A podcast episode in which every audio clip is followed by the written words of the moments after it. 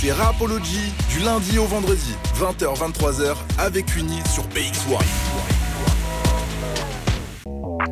Hey yo la team Rapology, on est de retour dans votre émission préférée sur les ondes de BX1. On est ensemble jusque 23h et comme tous les soirs, je suis en compagnie de l'homme le plus riche de Belgique, l'homme le plus chiant de Belgique. J'ai nommé Mr. BFP. Euh, putain, tu t'arrêtes jamais, dis donc toi. Je ne suis pas l'homme le plus riche de Belgique, je tiens à l'affirmer ici et le, dire, et le dire ici en direct. Je ne suis pas l'homme le plus riche de Belgique. Mais tu de mais tu Ah, sais. envoie un billet. Il n'y a pas de sous. Ça va quoi? Tu vas bien Ouais, ça va et toi, tranquille Très bien, j'espère que chez vous aussi tout se passe pour le mieux. Je rappelle que nous sommes aussi présents sur les réseaux sociaux Facebook, Insta, TikTok, X. N'hésite pas à t'abonner, liker, commenter et partager. Et je rappelle aussi notre numéro WhatsApp, le 0460 26 20 20, 20. 20. Vous pouvez interagir avec nous tout au long de l'émission. On prend vos me- messages, vos commentaires, vos réactions. Je répète, 0460. 26, 20, 20. Mais c'est qui devient doué, le petit Ouais, Barclay tu connais, c'est la famille. Alors les amis, ce soir nous avons un invité. C'est un homme qui a l'habitude de travailler dans l'ombre, mais aujourd'hui on a décidé de allumer les projecteurs sur lui. Il s'appelle Patson Miltoni. Il est producteur, manager, event coordinateur, consultant dans l'industrie musicale. Bref, il y a beaucoup de choses à apprendre avec cet homme. Il est avec nous. Faites-lui une ovation s'il vous plaît. Yes, I. Bonsoir Patson. Bonsoir, bonsoir, bonsoir. Comment vas-tu? Bah écoute, euh, je vais bien. La journée Ouais. s'est bien passée Bah, la journée froidement, Ah, glacialement. Elle était dure aujourd'hui. Ah ouais, non, non, le Brouillard, froid là, le vous avez vu ma couleur, moi je suis un homme du soleil, c'est pas facile. c'est pas facile. En plus, j'ai appris que tu es venu, tu es revenu en Belgique récemment, donc Oui, tu n'étais plus habitué à tout Ouais, ça. non, j'étais généralement l'hiver, euh, j'ai pour habitude de le, de, de le passer euh, euh, au, au chaud. Mhm. Donc là, vraiment, je sens comme on dit, je sentir quoi. Tu vois. au, senti- au- au sentir. Naso sentir, exactement. c'est autre chose. Patson C'est autre chose. Oui. Alors, pour tous ceux qui ne te connaissent pas encore, est-ce que tu pourrais te présenter? Bah écoute, euh, Patson, euh, d'habitude, c'est marrant parce que je suis d'habitude l'homme de l'ombre. Ah, tu es l'homme de la Euh, lumière et, là, aujourd'hui, je suis l'homme de la lumière. Amen. Donc d'habitude, c'est nous qui poussons les gens. Présente-toi, t'as pas dit ça, t'as oublié de dire ça. Et maintenant, c'est à mon tour d'essayer d'expliquer. Et n'oublie qui je rien. suis. hein. Ah ouais, Ah oui. N'oublie rien surtout, n'oublie rien parce qu'on veut tout Old savoir. school. Bah écoute, Patson, un ancien, bah, déjà de, de l'urban music ici euh, dans le plat pays. euh, qui a fait ses classes euh, dans toutes les classes de l'urban music, chanteur, rappeur, Ah ouais. producteur, ingénieur du son, chorégraphe.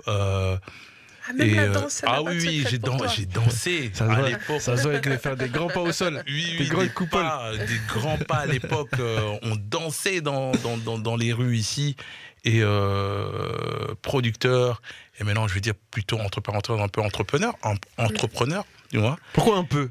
Euh, quand même entrepreneur un peu parce que j'ai tu sais on a toujours la passion de rester on a envie de rester au studio on veut rester sur la scène un peu pour voir comment ça se passe et moi je suis un homme du terrain tu vois les bureaux c'est pas trop c'est pas Donc trop mon un truc, peu, un peu parce que t'es, parce que tu préfères être sur le sur le terrain plutôt que dans les bureaux. exactement Mais dans le fond, t'es un grand entrepreneur. exactement aussi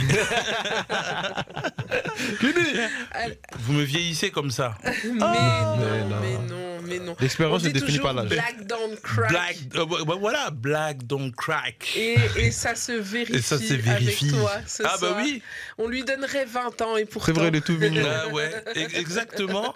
Alors que quand je- comme les gens ils disent, mon oncle disait Moukolo.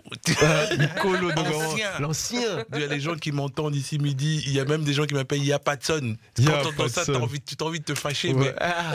t'as pas le choix. Quand il dit ton, ton, ton chiffre magique, tu dis ouais. Mais moi Bon. je suis fier, j'ai pas honte.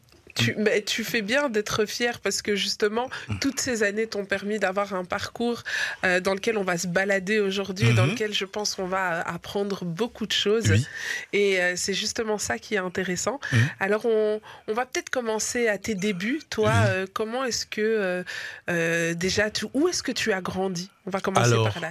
on va commencer par où j'ai grandi. Je suis né à Kinshasa, Mhm. natif de Kinshasa.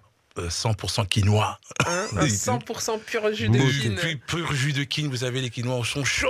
Un, un jus de gingembre Jus de quinoa. gingembre, gingembre, quinoa. Comment ils appelaient ça à l'époque? L'autoco, quelque chose comme ça.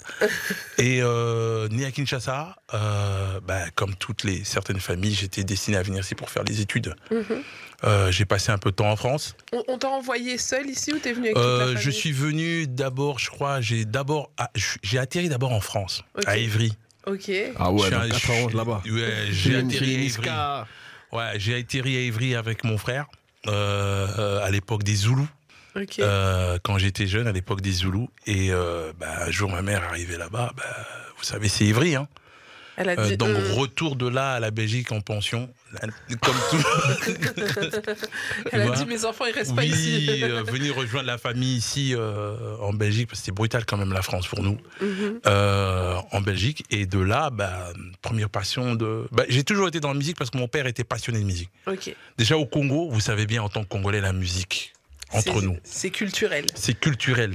Ah, Ça, Donc, Moi, il faudra m'expliquer, on en parlera sûrement après, avec une sûrement prévu au programme. Et moi, il faudra m'expliquer d'où vient cette passion chez, les- chez le Congolais. Je, je me cherche, je cherche toujours à savoir. Alors, je suis allé à l'église, je suis allé un peu partout pour essayer de comprendre. c'est dans le sang. j'ai besoin de pas. savoir. En fait, il n'y a pas d'explication, Barclay. Il faut Explique-moi, être congolais. Non, Oui. non, mais. Mais pourtant, lui- vas-y, pourtant, je comprends. Ben oui, elle va Non, me dire c'est dans la gars, passion et tout. imagine que mais- moi je suis jeune, mon père n'a rien à voir dans la musique, mais écoute, la musique était partout, chez ta tante, ton oncle, ton frère. et J'ai- d'ailleurs, j'ai un problème avec ça. Cuny, c'est pas chanter, frérot. Mais- donc, j'ai mais un ça- souci. mais Ah, mais ça aussi, c'est mystique.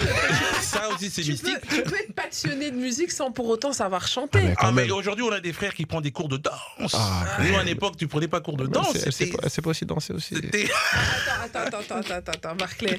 Barclay, pardon, qui, qui t'a sonné ici 20h, 23h, Est-ce que c'est ici Tu peux me laisser faire mon interview c'est bon, bon. Ah, mais Génération sur tes d'aujourd'hui. C'est bon, vas-y, vas-y, c'est bon, je m'en vais. C'est bon. Ah, les générations d'aujourd'hui. De notre temps, il n'y avait pas de cours de danse.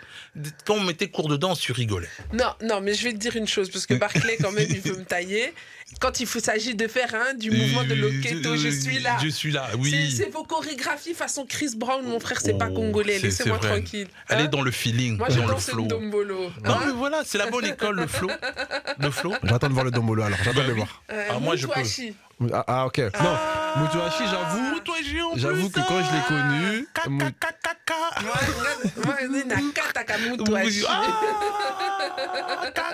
Comment il dit les ballons Ca.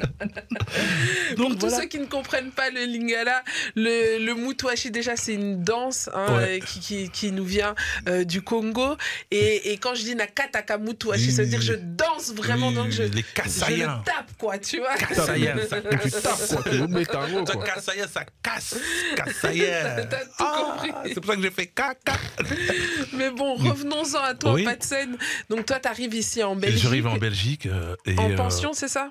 Ouais, l'internat comme tout le monde. Hein. Parce Mhm. qu'au départ, je pense que les, en- les, les parents ont voulu nous donner une- la meilleure éducation possible. Donc, euh, J'ai une question par Oui. rapport à ça. ouais. Parce que souvent, les parents pensent mettre leurs enfants à l'internat en se disant ils vont, ils vont filer droit. Alors qu'est-ce que c'est pas là-bas qu'on apprend toutes les bêtises? Franchement, moi, c'est top années, quoi, l'internat. Tu te retrouves ou avec les bêtises potes, les, les bêtises ensemble, le week-end, voilà. vous rentrez ensemble. C'est Euh, ça. Vous allez, vous dites, bon, ce soir, on va au studio galerie ensemble. Donc, euh, c'est là où tu apprends pas mal de choses. Franchement, c'était des belles années. Franchement, la pension, l'internat, c'est franchement, c'était des belles années parce qu'on a appris à danser là-bas. Voilà. À l'époque, on appelait ça le funk. Ah, On coupait les cheveux dans les champs en pension. Et, et vous faisiez des coupes On faisait comme les ça coupes. J'étais coiffeur, j'étais barbershop. Mais qu'est-ce que tu n'as pas fait? Non, mais j'ai tout fait. Je voulais maîtriser l'industrie, j'ai tout fait. J'étais barbershop, je coupe. Bon, vous savez bien, les premiers coupes chez les frangins, tu rates un peu, mais disaient, mais ça va, les lignes elles sont un peu larges, mais ça va. Euh, mais ça va. Et euh, oui, j'ai fait barbershop. Parce que, en fait, c'est- toute cette culture de l'urbain, en fait. Mhm. on l'a on l'a- on a tout fait. Taguer. Mon frère était. euh, il taguait sur les vêtements, Ok. tous les vêtements, et on mettait les salopettes. Et on taguait, on allait danser. Euh, on nous proposait des clips, on était contents. euh, Il y avait la passion, il y avait l'amour ah pour le truc. C'était passion. quelles années? C'était quoi? C'était les années 80, 90 Oui, c'était les années 90, on va dire, 90. 90. Ouais. Les années 90, bah, un peu plus tôt. Déjà, déjà, au Congo, dans les années, quand j'étais au Congo, je dansais le Smurf. Ah ouais. Et, Ah, ouh, attends, vois fais-nous encore une petite démo de Smurf. et Attends, déjà, attends, moi, au. Congo, c'est ça qui était magnifique, c'est que on, on- on avait déjà ça de chez nous. Et quand Michael Jackson est arrivé avec le fameux gant. Ah ouais, ça j'avoue c'était une dinguerie. Ne me dis pas que t'avais qu'un seul gant. Ça j'avoue si, c'est une J'avais dinguerie. le gant. Je mettais dans la poche, je sortais le gant. J'avais le gant. Et mes sœurs allaient dans un. Je me rappelle c'est cette boîte qui s'appelle le Château. Et il y avait des concours de Smurf. Tintin, Avec ton gant. Avec le gant. Et déjà, donc t'imagines déjà là, on commençait déjà à faire les mouvements. Et quand Michael Jackson sortait un clip, c'était tout le pays qui s'arrêtait. Nous avec, et on attendait comment le clip. Et allez le lendemain à l'école, allez vous essayer de répéter Allez, les c'est mouvements. parti, on répète. Répétition. Les, les premiers clips, les premiers breakers, Break Machine, Turbo, ça a commencé là-bas. Et puis, euh, puis voilà, donc ça veut dire que déjà, très jeune, on était déjà, on était déjà dedans. Donc, tu étais déjà dans, dans ce délire de- d'être dans la musique. Dans la mais créativité. à quel moment euh, Ouais. euh, tu te dis, euh, OK, moi, je, je veux travailler dedans? Parce que être passionné Ah, ouais. et, et travailler dedans, c'est quand même deux choses différentes. Alors, à quel moment? Parce que je pense qu'au départ, j'étais dans, beaucoup dans la danse. Mhm. Beaucoup dans la danse. Et puis, de la danse, bah, c'est passé la scène. Je voulais prendre le micro. Tu voulais être rappeur? J'ai rappé avec, mes, avec mon, je crois qu'il y avait mon petit frère avec. T'étais bon? J'étais bon. Ouais. Franchement, j'étais bon. Franchement, j'étais bon.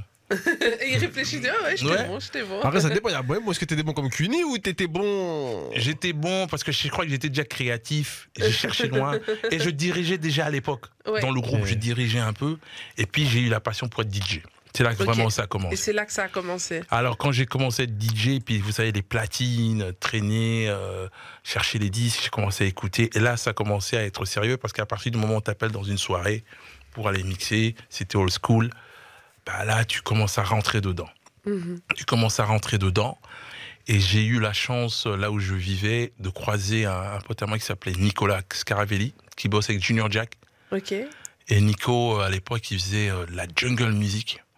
et c'est la première fois que je rentrais à l'intérieur que je voyais un, un- tu vois, du matériel, du matériel de musique, un clavier, un truc qu'on appelait sampler.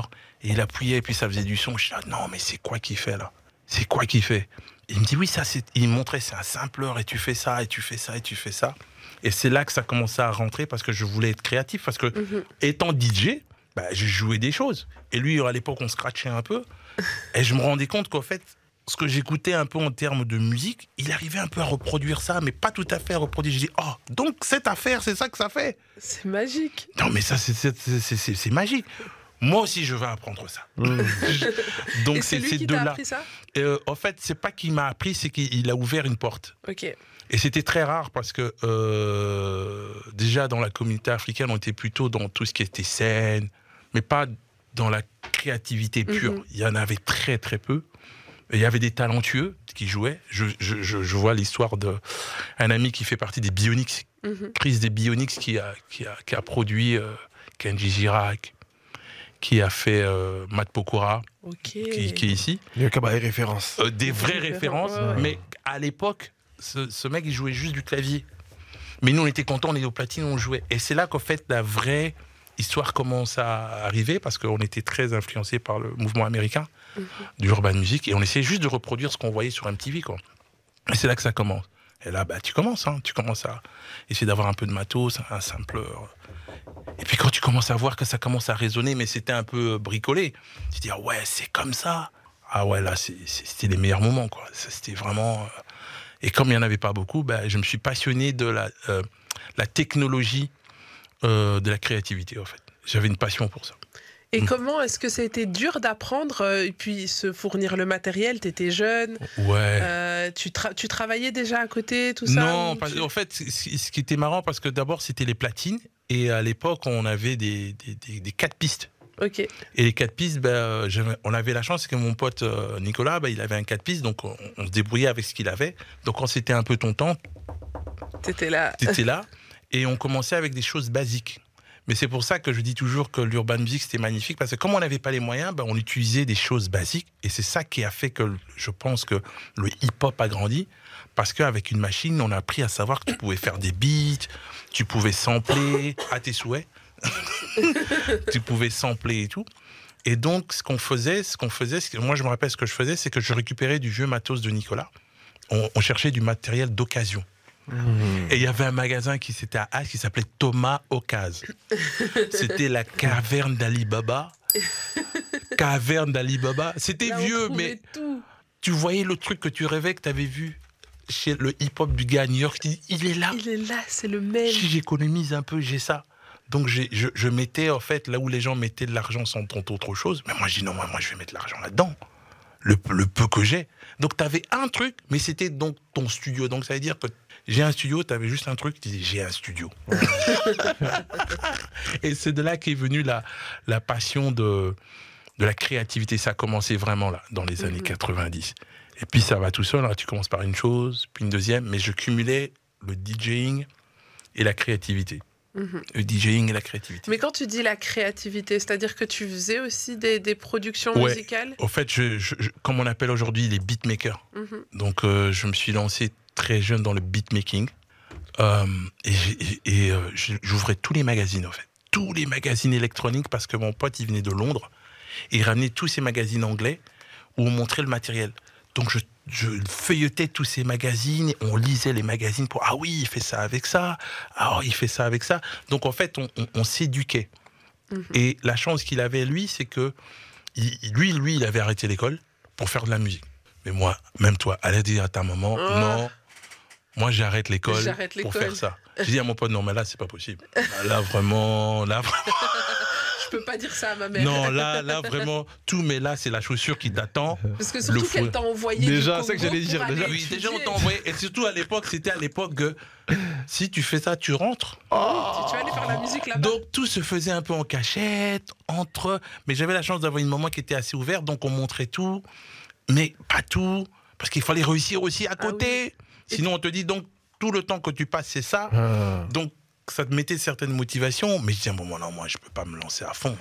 tu vois Et- Donc de là, bah, euh, tout doucement, bah, on a créé. Je me rappelle, on avait créé un, un collectif de DJ, de producteurs euh, euh, avec eux. C'est comique parce que quand je vois, on était tous fiers d'avoir ce, ce collectif. Euh, Sweet Design Posse, je crois que c'était. Design, Sweet Design Posse. Et mon pote, il venait de Londres et la musique c'était la jungle. Ok. Euh, et euh, imagine, on avait un clavier, un petit sampler, et c'était un Atari 1040, et on apprenait tout dedans, quoi. On déchirait le truc, bon, bon, bon, bon, bon, on scratchait sur le côté, et je passais mes soirées chez lui, comme c'était mon voisin. Ah, J'allais chez lui, je revenais, et du coup, en fait, j'ai appris énormément, comme ça, dans le DJ, dans la technique, dans la prod en tant que beatmaker, et au plus tu avançais, au plus ça devenait une passion, parce que je me disais, attends, un jour, je veux que c'est mes sons qui jouent. Alors c'est là que tu commences à vraiment, ça commence à rentrer. Et un jour, ton pote dit, hé, vous savez quoi? Il y a un gars, il a un studio, il ouvre une école de, de jazz, vous pouvez apprendre. Ah bon? On y va. On y va. Le- Tu sais quoi? Hmm. Parce qu'on passe vraiment, j'adore hein, découvrir cette histoire, mais je vois que l'heure file et qu'il est déjà l'heure de se faire une petite page de pub. Oui. Donc on fait une petite pause, mais retiens bien, retiens Oui, bien là où on en est est longue. arrivé dans l'histoire, et on revient juste après la pause. Yes, I. Les amis, ce soir, on vous parle d'un temps que les moins de 20 ans ne peuvent pas connaître. Quelle intro, quelle intro, quelle il, intro. faut, il faut que je donne mon âge. Non. Quelle intro, quelle intro. Ne donne pas ton âge, ne donne pas ton âge, c'est la surprise. C'est Donne ton âge alors. Oui, 50 ans, fier de l'être. 50 ans et toutes ses dents Et toutes dans mes dents. Et aujourd'hui, 50 ans, je monte sur une planche de skateboard, je mets tous les jeunes à l'amende.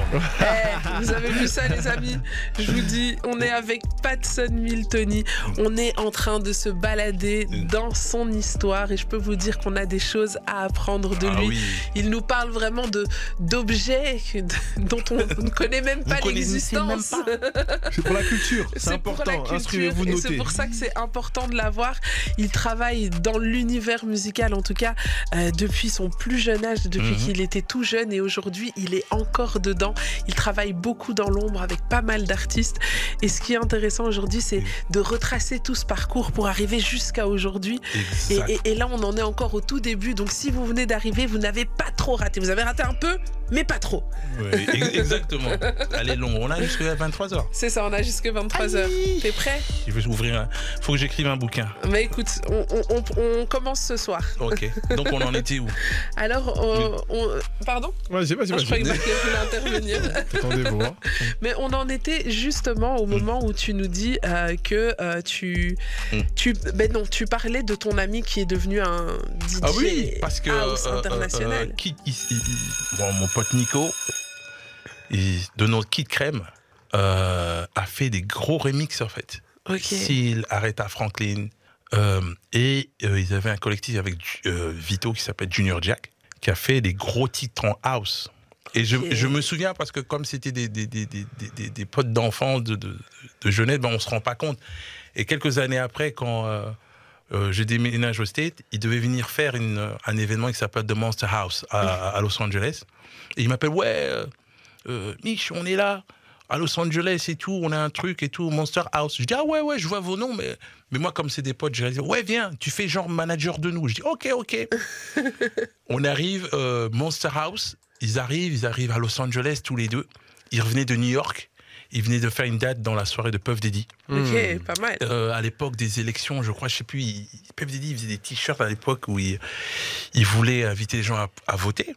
Il me dit, ouais, on vient de New York, on arrive à Los Angeles, et là. On se retrouve, donc c'est cool, après quelques années. Et moi, je fais office de manager. À un moment, je, je- regarde les affiches, je dis, mais les gars, en fait, Monster c'est euh, au Dôme à Los Angeles, c'est un grand truc quand même. Hein. Il dit, oui, oui, oui, tout justement, on va, on va presser là-bas. Juste là, tout va bien.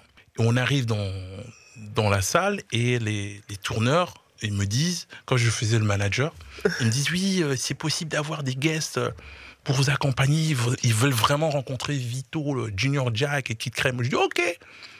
Et je vois les gens qui arrivent et moi je faisais le manager, oui, lui il peut venir, on, suivez-nous dans la voiture, on va y aller. et, tout. Et je disais, oh. Et on arrive sur la scène, il y a du monde, on monte, on monte sur la scène. Et en fait, ils avaient décidé que personne, pendant qu'ils performent, personne monte sur la scène. Et euh, tous nos guests restent autour. Donc moi j'étais là, il me disait, tu peux prendre une photo pour moi, je prends une photo. Et à un moment, je me retournais euh, derrière, je disais, mais je comprends pas, tous ces a... tout le monde s'affole quand, ces gars sont là, mais quoi je faisais pas attention. Et je regarde la foule d'en haut, je dis, mais il y a du monde. Il y avait, euh, à tout casser, dans ce stadium, il y avait euh, 10 000 personnes. Et je commence à me dire, attends, c'est un gros truc. Il y a des guests qui sont là que je ne connais pas, mais tout le monde s'affole. En fait, ce qui s'est passé, c'est que j'ai compris que, fait, à ce moment-là, que mes potes, en fait, avaient fait des hits au stade Oh la et vache. que à cause de Deux ça, Belges. ouais, ouais, ouais, deux. Non, mais véridique. Et il faut savoir dans l'histoire que ce Junior Jack, c'est lui qui a fait le, les premiers hits à l'époque, de Benny B. Ok. Le premier producteur qui faisait le son, c'était lui. Et il s'est exporté aux Et- États-Unis. non, il était toujours ici, sauf que ses hits ont été planétaires. Et moi, je réalise comment? C'est que, en fait, à un moment, je dis, mais ces gens-là qui sont venus avec nous, c'est qui? J'apprendrai qu'en fait, c'était, il y avait des, quelques acteurs de Hollywood qui étaient là, qui, qui étaient fans de lui. et Incroyable. Il y a même, bah, c'était bien pour moi parce que ça m'a ouvert quelques portes. Et, euh, et à un moment, euh, c'est marrant. Alors, vous allez voir, je vous, je vais vous donner un scoop. Je vais vous donner un scoop. Oh, un scoop Oh, nous des scoops. Fais un petit bruitage là, Oui. Barclay, pour le scoop. Fais un Ah, petit allez. bruitage. Allez, allez, qu'est-ce que je vous mets comme bruitage pour le Allez, Oui, Barclay, un parce que là, il y a un scoop quand Allez, même. bon, bah, on va mettre des... on peut, on peut Oui. mettre un petit Oui. peu d'applaudissements pour le scoop. Oui. Voilà, un Le petit scoop. Le scoop. Il se trouve que bah, je suis des. Qu'à ce moment-là, je suis euh, euh, une amie à moi très proche avec qui je passe pas mal de temps à Los Angeles quand elle vient. Elle est là en stage euh, chez à l'époque, j'étais. Elle est même pas encore en stage, mais après elle va stage chez Interscope Records Ok. où elle euh, fait les tournées de D12 après. Et euh, c'est une pote. Donc euh, pendant qu'on fait euh, cet événement avec Junior Jack, elle est là avec nous et tout. Elle rentre en France et puis elle me dit écoute, envoie-moi cette photo avec ce gars. Je dis mais pourquoi? Mais qu'est-ce qu'il a ce, ce, ce- ce gars de spécial, ce gars-là? Il dit mais t'as pas compris, tu suis pas la série Lost. Mais moi, je suis à Los Angeles, je suis pas la série. Je dis mais c'est quoi ça Lost? Je dis ouais, c'est une série qui cartonne ici. Ce gars-là, il joue là-dedans. Moi je dis non. Pendant une semaine, j'attends Lost pour voir vraiment la série. Et puis boum, je vois la série. Je suis à Los Angeles, j'habite là-bas. Je vois la série et je vois. Maintenant, je l'appelle euh, Sawyer, le gars qui joue Sawyer. Je le vois et je dis oh, mais ça, c'est les gars qui étaient VIP. Je dis non, mes gars, ils sont lourds. Mes gars, ils sont lourds. Donc les acteurs qui me suppliaient pour nous suivre, en fait, c'est eux. Elle me dit ouais, envoie-moi la photo. Et cette pote, vous savez, c'est qui? C'est qui? C'est Marianne Robert, présidente de Sony Music aujourd'hui. Incroyable. Mais en fait, il faut que tu m'expliques un petit peu. Parce que là, j'ai l'impression que euh, tu es né au milieu d'une génération, d'une génération dorée quelque part. Parce Exactement. que tous tes potes, quand tu cites, ben, ils ont fait des trucs de dingue, etc. Quel. euh, Qu'est-ce qui se passait en fait dans, dans votre groupe, dans ton groupe d'amis? Quelle est l'essence? Enfin, Explique-nous comment ça se fait que Ben, toutes ces personnes en sont arrivées là aujourd'hui? Mais en, En, fait, tout cas, ton analyse de la mon chose. analyse, c'est un peu comme l'équipe nationale belge. Génération dorée qui n'a jamais gagné une Coupe du Monde. en fait, il y avait tous Ouh les là, talents. chaud, ça, là, il y ça avait envoie. tous les talents. Mais euh, comparé à aujourd'hui, quand je prends tous les talents, c'est-à-dire euh, dans les années 90, quand je vois notre parcours euh, de certains artistes, de tout ce qu'on a fait, mais ils ont fait des choses assez, assez lourdes. Sauf que notre, notre parcours, quand on est arrivé dans ce pays, c'était pour faire les études. Mm. C'était pas pour aller gagner l'argent dans l'industrie. Je vais, tu, attends, tu te vois t'asseoir et dire, papa, maman, moi, je vais être producteur. La Ouais. réponse est quoi? Est-ce que ça c'est un métier? On va dire même producteur. producteur d'où Producteur de On va où dire producteur des. De quoi? Du- De quoi? Yo. Parce qu'il faut savoir que moi déjà, pour être ingénieur du son, pendant un an, j'ai brossé les cours et j'étais stagiaire à un gros studio ici qui s'appelait le Dada Studio, Qui existe toujours qui existe toujours, ils sont des potes. Et euh, quand je brosse les cours, on a su que je brossais parce qu'ils ont, je crois que j'étais euh, en graduat en tourisme. Il a choisi l'option touriste. Ils ont envoyé une lettre que j'étais pas présent. Et je partais le matin, j'allais un peu au cours et j'allais au Dada. Donc tu faisais semblant, ouais maman, tu mets ton sac à dos, J'allais au hop hop Dada, hop, au j'allais Dada au cours, j'allais au Dada parce que je vivais des moments au Dada qui étaient formidables. Et en fait, cette génération, qu'est-ce qui s'est passé? C'est que on n'avait pas pris conscience du business en lui-même. On était surtout passionnés. Ok. Donc on était content d'être en studio, on était content d'être sur scène, on était content de trôner un peu dans des, dans des labels. Mais Est-ce que vos parents n'avaient pas raison quelque part Est-ce que tu, me- dans ce que tu me dis, c'est qu'en fait, vous, vous étiez content d'aller au studio, mais vous ne le preniez pas comme un métier. pas du tout. Et donc, Ouais. vous ne pensiez pas à, à en faire un business, à en faire. Et donc, est-ce que quelque part, vos parents n'avaient pas raison quand ils vous disaient, ben, producteur de quoi? Parce que toi, tu vas aller au studio, tu t'amuses, en fait. Disons que ce qu'ils ont bien fait, c'est qu'on a dû avoir une certaine discipline qui me sert aujourd'hui. Parce que je pense que si j'avais pas cette discipline, j'aurais pas pu arriver à un certain niveau pour euh, soit être dans le management, même dans la prod. Parce que tu sais, quand tu as des parents qui sont derrière, bah, tu te dis, bon, je dois faire attention, je vais être précis dans ce que je fais, je dois pas faire de conneries. Sinon, c'est fini le studio, on me renvoie au pays. Ah. Donc ça a dû servir parce que maintenant, quand tu manages quelqu'un, bah, l'avantage, c'est que tu es calé, quoi. Tu es vraiment, euh, t'es vraiment au point. Donc du coup, euh, moi, quand je manageais, euh, par exemple, j'avais un groupe que j'aimais bien, les mots jazz, avec Peggy Tabou. Euh, on était, vu de notre éducation, on avait déjà le souci du bien faire. L'ingénieur du son, euh, la préparation avant de monter. J'espère que Peggy, s'il m'entend, il se souvient de ça.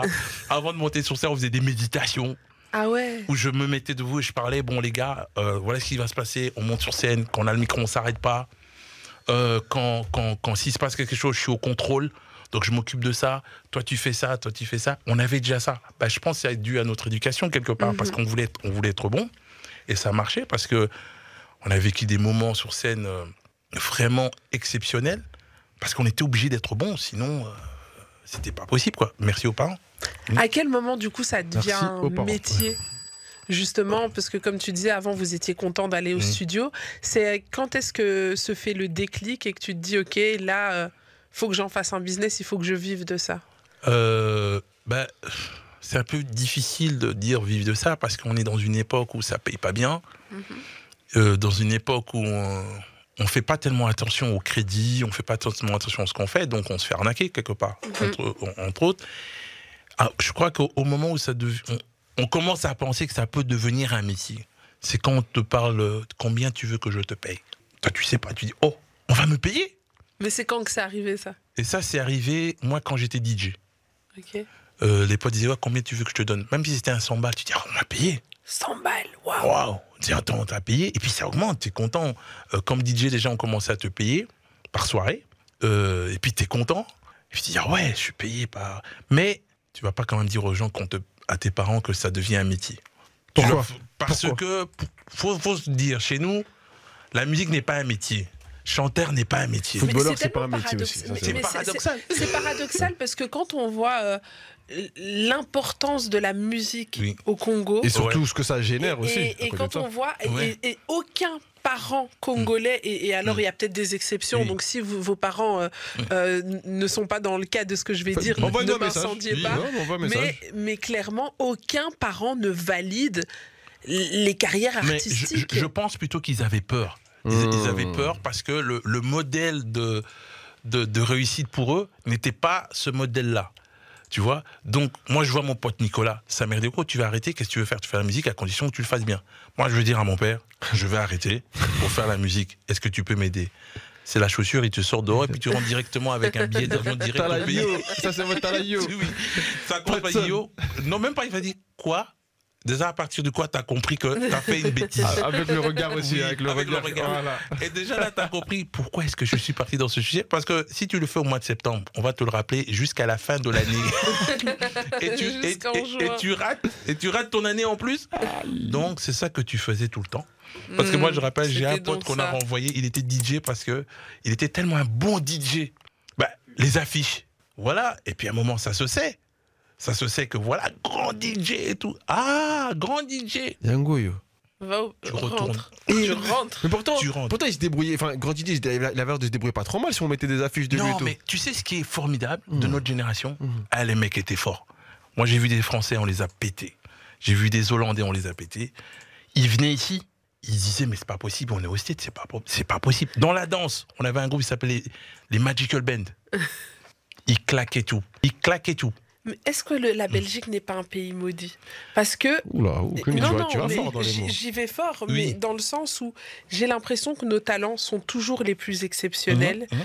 euh, les plus, euh, euh, tu vois, ils sortent du lot. Il y a, voilà, on peut le dire, mais quelque part, quand je regarde le paysage culturel belge, il n'y a pas de structure, il y a rien qui est mis en place pour les artistes. Tout à fait. Est-ce qu'on n'a pas un pays maudit? Non, je dis pas que c'est un pays maudit, ça veut dire que de notre génération, on n'avait pas pris conscience du hein. pouvoir, oui, de pouvoir qu'on avait.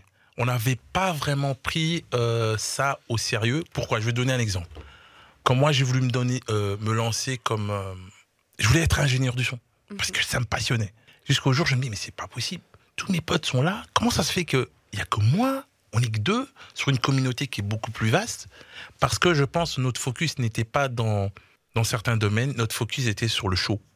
Mm. Les, nous, on est, on est des shows. Quoi. Le Le show, show, le show, le show. Mais on a perdu que pour faire que ce show existe, derrière, il y a toute une machine. Mm. Et on n'a pas prêté attention. à- à- Moi, je me rends compte aujourd'hui. C'est pour ça que je dis toujours que j'ai un peu, j'ai pris du retard parce que j'ai, pris conscience de ça un peu plus tard. Là, où aujourd'hui, à 20 ans, euh, ils ont compris le business. hein. Mm. Euh, nous, à 20 ans, moi, c'était l'école, finir les examens, et après, rentrer, essayer de faire- d'en faire un business. Tu vois Je pense que c'est ça qui s'est passé ici. On n'a pas pris ça au sérieux et euh, vraiment comme il le fallait en disant on va en faire un business. Parce que tu sais ce qui se passe avec les gens talentueux? T'es tellement bon. Pff, Voilà. Et ton pote, il a fait ouvert pour Janet Jackson, il a claqué que Janet Jackson, ils sont forts. Attends, euh, tu peux répéter avec Janet Jackson J'ai Je veux dire, euh, j'avais des, des- des potes à moi, les Magical Ben, ils ouvrent pour. euh, à l'époque, d'abord, il y avait CNC Music Factory. Ils ont fait le show d'ouverture pour Janet L'ouverture Jackson. pour Janet Jackson. Mais qu'elle a, elle dit, vous êtes fort. Mais après, tu sais, nous, je crois que c'est psychologique. On est bon, ça va aller. Tu vois, ça c'est En vrai. fait, on se, su- on suffit du fait Moi, je suis d'accord. bon. Ça va aller, je suis bon. Et, Et moi, puis, euh, euh, je voulais pas ça. J'ai compris. Et après, vite. tu mets un peu d'ego. Voulais Je m'en bats les couilles de l'oseille, je m'en bats les couilles de. Bah, moi, déjà, à l'époque, j'ai eu la chance de croiser des gens qui étaient vraiment professionnels. Et c'est ça qui m'ont drivé parce que le jour où je suis rentré dans, les, dans des vrais studios et qu'il y avait vu des exigences, quoi. Euh, Ouais, mais ça, il faut faire ça comme ça, il faut faire de la post-production. euh, bon, ben, on a un groupe qui va venir, bah, t'es assistant, il faut que tu fasses ça. J'ai commencé à comprendre. Ah ouais Donc moi, je ne pourrais pas faire des beats. Donc je ne pourrais pas faire de musique, il faut que je fasse ça. Et là, j'ai commencé à comprendre. Donc je voulais pas terminer DJ, je voulais pas terminer rappeur, je voulais euh, influencer la machine. Et, et quel poste peut être celui qui influence la machine? Bah, euh, déjà, euh, l'homme de l'ombre est très important pour euh, faire briller quelqu'un. Et nous, on voulait tous briller. Toi y compris? À un moment, oui. Mais après, quand j'ai commencé à comprendre l'importance de, de, de, de behind the scene, que c'est important, je dis, en fait, il y a tout un travail derrière qui se fait. Moi, je savais pas que pour faire cette chanson, il faut faire ça, ça. Et c'est là que ça commence à travailler un peu l'esprit. Et donc, je me suis passionné de. J'ai passé énormément de temps au studio. Et là, j'ai commencé à comprendre, OK, parce que là, tu vois du vrai passage, des vrais professionnels, des gens qui s'organisent, qui n'ont rien à voir peut-être avec l'urban music, mais qui sont en fait euh, une ouverture vraiment sur ce que tu dois faire pour arriver. Parce que moi, mon rêve a toujours été le rêve d'avoir un label de musique, d'être manager. Mais je disais, mais comment je peux être manager? Et le gars me dit, ouais, mais il faut que tu connaisses tout. Tu dois connaître tout. Tu dois tous tout les connaître. détails. Il a raison. Oui. Et, et qu'est-ce qu'un manager? Parce que là, je sais qu'il y a beaucoup de managers qui. Oui. nous écoutent. Oui. Qu'est-ce qu'un bon manager? Qu'est-ce qu'il doit question. Qu'est-ce savoir? qu'un bon manager? Bah, euh, je sais pas. En fait, déjà, faut accepter d'être à ta place et accepter que tu sois dans l'ombre. Tu dois pas exister. Déjà, accepter ça. Euh, et la jeunesse d'aujourd'hui, ils veulent tous briller. Et en fait, ils doivent se dire, mais non, moi, je suis pas là pour briller. Je suis là pour faire briller la personne. Tu vois, déjà. Et je pense aussi, il faut avoir des connaissances sur beaucoup de domaines aussi. Je pense que ça aide beaucoup pour euh, faire développer un artiste. Quel type de domaine, par exemple? Tous les domaines, que ça soit scène, technologique, studio, management et un peu de business, tu vois? Parce que avec tous ces domaines, bah, tu peux euh, avoir ce pouvoir de donner, les, faire les bons choix et donner une certaine direction à un artiste. Et j'ai eu la bénédiction, bah, même dans la galère, d'avoir fait commencer par la danse, la scène, la chorégraphie, DJ, ingénieur du son, euh, la vidéo, la post-prod, euh, euh, et puis du coup, bah, le management coule de source. Et à quel moment t'es devenu manager, toi? Bah, je suis, je suis devenu manager par accident, je pense. C'était à l'époque. je pense que c'était avec, les, avec mon premier groupe qui s'appelait 1410. C'est ici au- à Bruxelles? À Bruxelles. Et puis j'ai eu les mots jazz avec Peggy Tabou aujourd'hui. En fait, je pense que je suis devenu manager dans la force des choses parce que vu que je connaissais le mieux euh, une certaine partie de la technique, parce qu'à l'époque, il n'y avait pas d'ingénieur du son live, tu vois. Et donc, euh, eux, ils avaient besoin de gens, ils disaient, quand on arrive sur scène, il faut qu'on claque. Et en fait, j'avais ce truc où je connaissais la scène et je connaissais le behind the scene. Donc, euh, et pour comprendre pourquoi, parce qu'ils avaient compris, moi, je- je- une histoire que j'avais beaucoup aimée, c'était avec les mots jazz, avec Peggy, euh, Muji. Parce qu'en fait, on devait faire une tournée, et je vous souviens des For My People, avec NTM. Mhm. Bon, je les connaissais un peu, mais il se trouve que eux, ils ouvraient pour For My People. Ok. Et du coup, euh, eux, ils avaient compris, ils dit, écoute, si on a notre ingénieur de son derrière, là, on va tout péter. Donc, on fait une date ici en Belgique, ils ouvrent, ça se passe super bien, et les gars disent, bon, ben, on va aller à Tours, vous allez ouvrir pour For My People à la Tour. Ben, moi, connaissant avec mon background, je décide de mettre comme DJ dédié. Ok. Tu comprends pourquoi il faut En fait, connaître. toi, t'es plugué de ouf. Euh, toi. Ouais, il pas il tout, faut mais- des plugs. On découvre. Mon cher ami dédié. Donc, on part. big up à dédiquer. Ah, on part avec Dédiqué. Il faut savoir qu'à l'époque, Dédiqué est un grand DJ DMC. Il fait déjà des, des, des- des sons que tous les DJ utilisent. Et on part avec le groupe.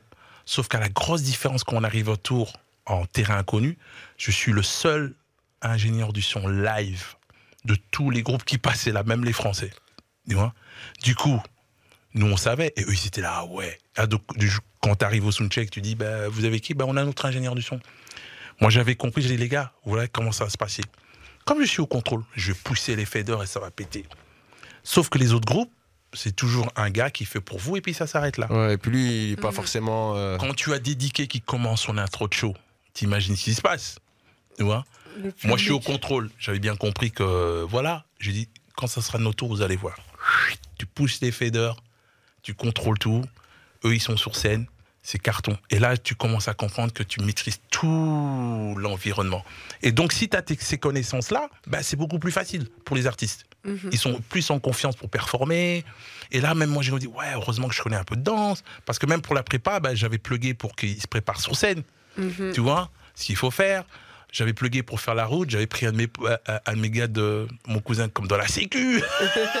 Ouais, donc en fait, c'est Voilà. ça, en fait, le, le manager, euh, pour être vraiment bon, Mm. il faut qu'il arrive euh, à Mm. maîtriser, en fait, tous les aspects, qu'il puisse être celui qui a les bons contacts, euh, qu'il ait aussi celui qui ait les connaissances techniques. Donc on, on essaye de faire les points qui résument. Donc Ouais. les contacts, les connaissances techniques. Mhm. Qu'est-ce que tu dirais d'autre Euh, les connaissances techniques, bon, moi j'ai un petit background dans- en gestion aussi. Ouais. La gestion. La gestion, avoir un bon carnet d'adresses et surtout avoir une personnalité où il faut accepter d'être dans l'ombre. Hmm. Sans tabou. Il faut vraiment euh, se dire écoute, moi je vais être dans l'ombre, je dois tout faire pour que cette personne brille.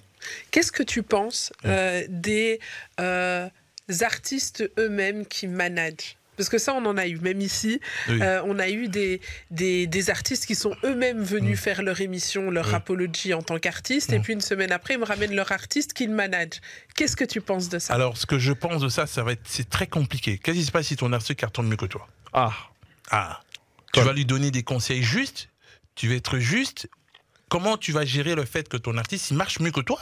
Il vend Mm. mieux que toi, il a plus de plug que toi. Mais qu'est-ce qui va se passer? Je pense, à mon avis, c'est qu'à un moment, tu vas te raconter d'une grosse salle, tu vas dire Ah, moi aussi, je fais ça. Il faudrait qu'on fasse un feat. ah vois? ouais, ça si. Oui. Tu vois Mm. Oui. et, et en fait, t'es pas là pour ça. Tu vas faire de l'argent que si ton artiste évolue. Ça, c'est mon- ça, c'est ma vision. Mhm. Donc, qu'est-ce qui se passe? Si toi, tu es aussi artiste, et voilà, boum, ton artiste, il cartonne tellement, il se retrouve en face de Jay-Z. Toi, t'as jamais vu Jay-Z et t'as jamais fait un truc avec Jay-Z. Eh ben, instinctivement, tu vas dire quoi? Ah, moi, il faut que je sois un peu dans le son aussi. On le fait ensemble. Eh, et là, déjà, commence un peu la... Tu vas tout niquer. Ben oui, puisque ça veut dire que tu commences à voir aussi toi Ton- euh, et ça va sur des détails. Hein. Vous faites un clip, ben t'es artiste, t'as tendance, tu veux qu'on te voit. Bah oui. Oui, ben, je suis artiste manager, boum, on te voit euh, et tout. Budget, ça coûte plus cher parce qu'il faut te comptabiliser aussi, il faut qu'on te fasse manger, il faut qu'on te fasse voyager. Le, fa- le fameux. euh, comment ça s'appelle? Le, fa- le fameux. Parce que faire manger, on en parlait un peu en off. Le per diem. Le per diem, le fameux. hein, Bah le oui, fameux donc per c'est ça psychologiquement. Moi, je pense que déjà psychologiquement, c'est- c'est c'est- c'est très compliqué. C'est ni bon pour l'un ni pour l'autre. Bah oui, c'est ni bon pour l'un pour l'un parce qu'il y a beaucoup de conflits après avec les artistes des- qui, qui managent d'autres artistes. Il y a toujours des guéguerres. Mhm. Quel genre de guéguerre tu peux voir? Bah les bifs. Ah, c'est moi qui l'ai découvert. C'est moi qui. Bah, euh, c'est ça que tu voulais faire, mon gars. Euh, c'est moi qui l'ai fait élever. Bah, c'est ça, c'est pas ça que tu voulais faire. Bah, c'est ça le bout de manager, tu Bah vois. oui, tu vois. Et puis c'est pas, ça, ça dépend de quelle culture. Je pense que les, les, les anglo-saxons sont moins pudiques avec ça parce que eux ils sont dans la culture d'élever l'autre. Mhm. Et nous on est dans la culture que moi je suis le chef. C'est moi qui t'ai trouvé. Je dois m'élever. Au début, ça commence toujours bien, jusqu'au jour que le gars il commence à cartonner, ou bien t'entends que le manager a touché la femme de l'autre, et puis aïe, aïe, aïe, aïe, aïe. T'as des histoires à nous raconter vrai, ça. ça non mais il faut de l'humilité. Il faut de l'humilité. Je pense que pour euh, être manager, il faut de l'humilité. il faut vraiment de l'humilité. euh, faut être OK avec le succès de l'un et de l'autre. exactement. En fait, il faut être content du succès de l'autre et, et se dire que ce, ce succès-là est, euh, est- est un esprit d'équipe. quoi. Ça, c'est important. Ah ben, sur ce point-là, Mm. on fait une petite pause. Yes, I. On fait une petite pause, on fait une petite parenthèse. C'est l'heure de la pub, les amis. Deux petites minutes et on revient. On terminera Yes, l'émission aujourd'hui avec Patson. Il a encore plein d'histoires à nous raconter. Je pense Je vais que écrire un bouquin. écris ton bouquin. Tiens, pendant la pause, t'as deux minutes pour commencer le, le préambule. Allez, pub et on revient tout de suite. On est de retour dans Rapology. Nous sommes en compagnie du champion du monde du name dropping décomplexé. Il a dit des noms comme ça, comme Janet Jackson, Marianne Robert, des, des, des grands Puff Daddy. Il a dit ça comme si, comme s'il parlait de son cousin du bled. mon frère. Oh, mon frère. Les anciens. On est avec Patson Miltoni, Mm. toujours en compagnie de Barclay. Les gars. Yes, I. et de votre Go Queenie. Vous êtes dans votre émission hip-hop préférée sur les ondes de BX1. On est ensemble jusque 23h. On est aussi présent sur les réseaux sociaux Facebook, Insta, TikTok, X. Abonne-toi, like, commente, partage. Et puis, je rappelle aussi notre numéro WhatsApp, le 0460 26 20 20. Vous pouvez nous envoyer des messages tout au long de l'émission. On prend vos réactions, on prend vos commentaires. Et d'ailleurs, je vais aller faire un petit tour du côté des commentaires. Il y a Dino euh, qui dit Coucou la team Rapology. Le gars de ce soir a l'air d'avoir des histoires incroyables à raconter sur l'industrie. Quelle est la plus grosse anecdote de son histoire? Ah, ah, la plus. euh, J'en ai trop. J'en ai trop. Il veut une anecdote croustillante, j'ai Une l'impression. anecdote croustillante, laisse-moi réfléchir. Euh, une anecdote croustillante. Euh, J'en avais une qui est assez comique, c'est... euh, une anecdote croustillante. Laisse-moi réfléchir. Une bonne anecdote croustillante. Ah oui. J'ai déjà lâché sur euh, Marianne Robert de chez Sony. Euh, une anecdote croustillante. Euh, dans l'industrie de la musique, qu'est-ce que je peux raconter de croustillant? Des vieux dossiers. Un bons des vieux dossiers, dis-nous tout. Des dossiers. Révèle, euh, révèle ah ce oui, que tu caches. Comique. Euh, C'est le jour où euh, je. J'aurais dû amener le son. Euh, je bosse pour euh, à la belle un joueur de NBA qui s'appelle Metao Peace de Los Angeles Lakers. Et euh, lui, il est passionné de musique.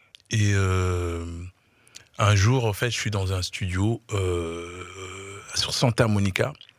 Et il y avait toujours un gars qui arrivait avec une, espèce de fourrure comme ça. Il rentrait.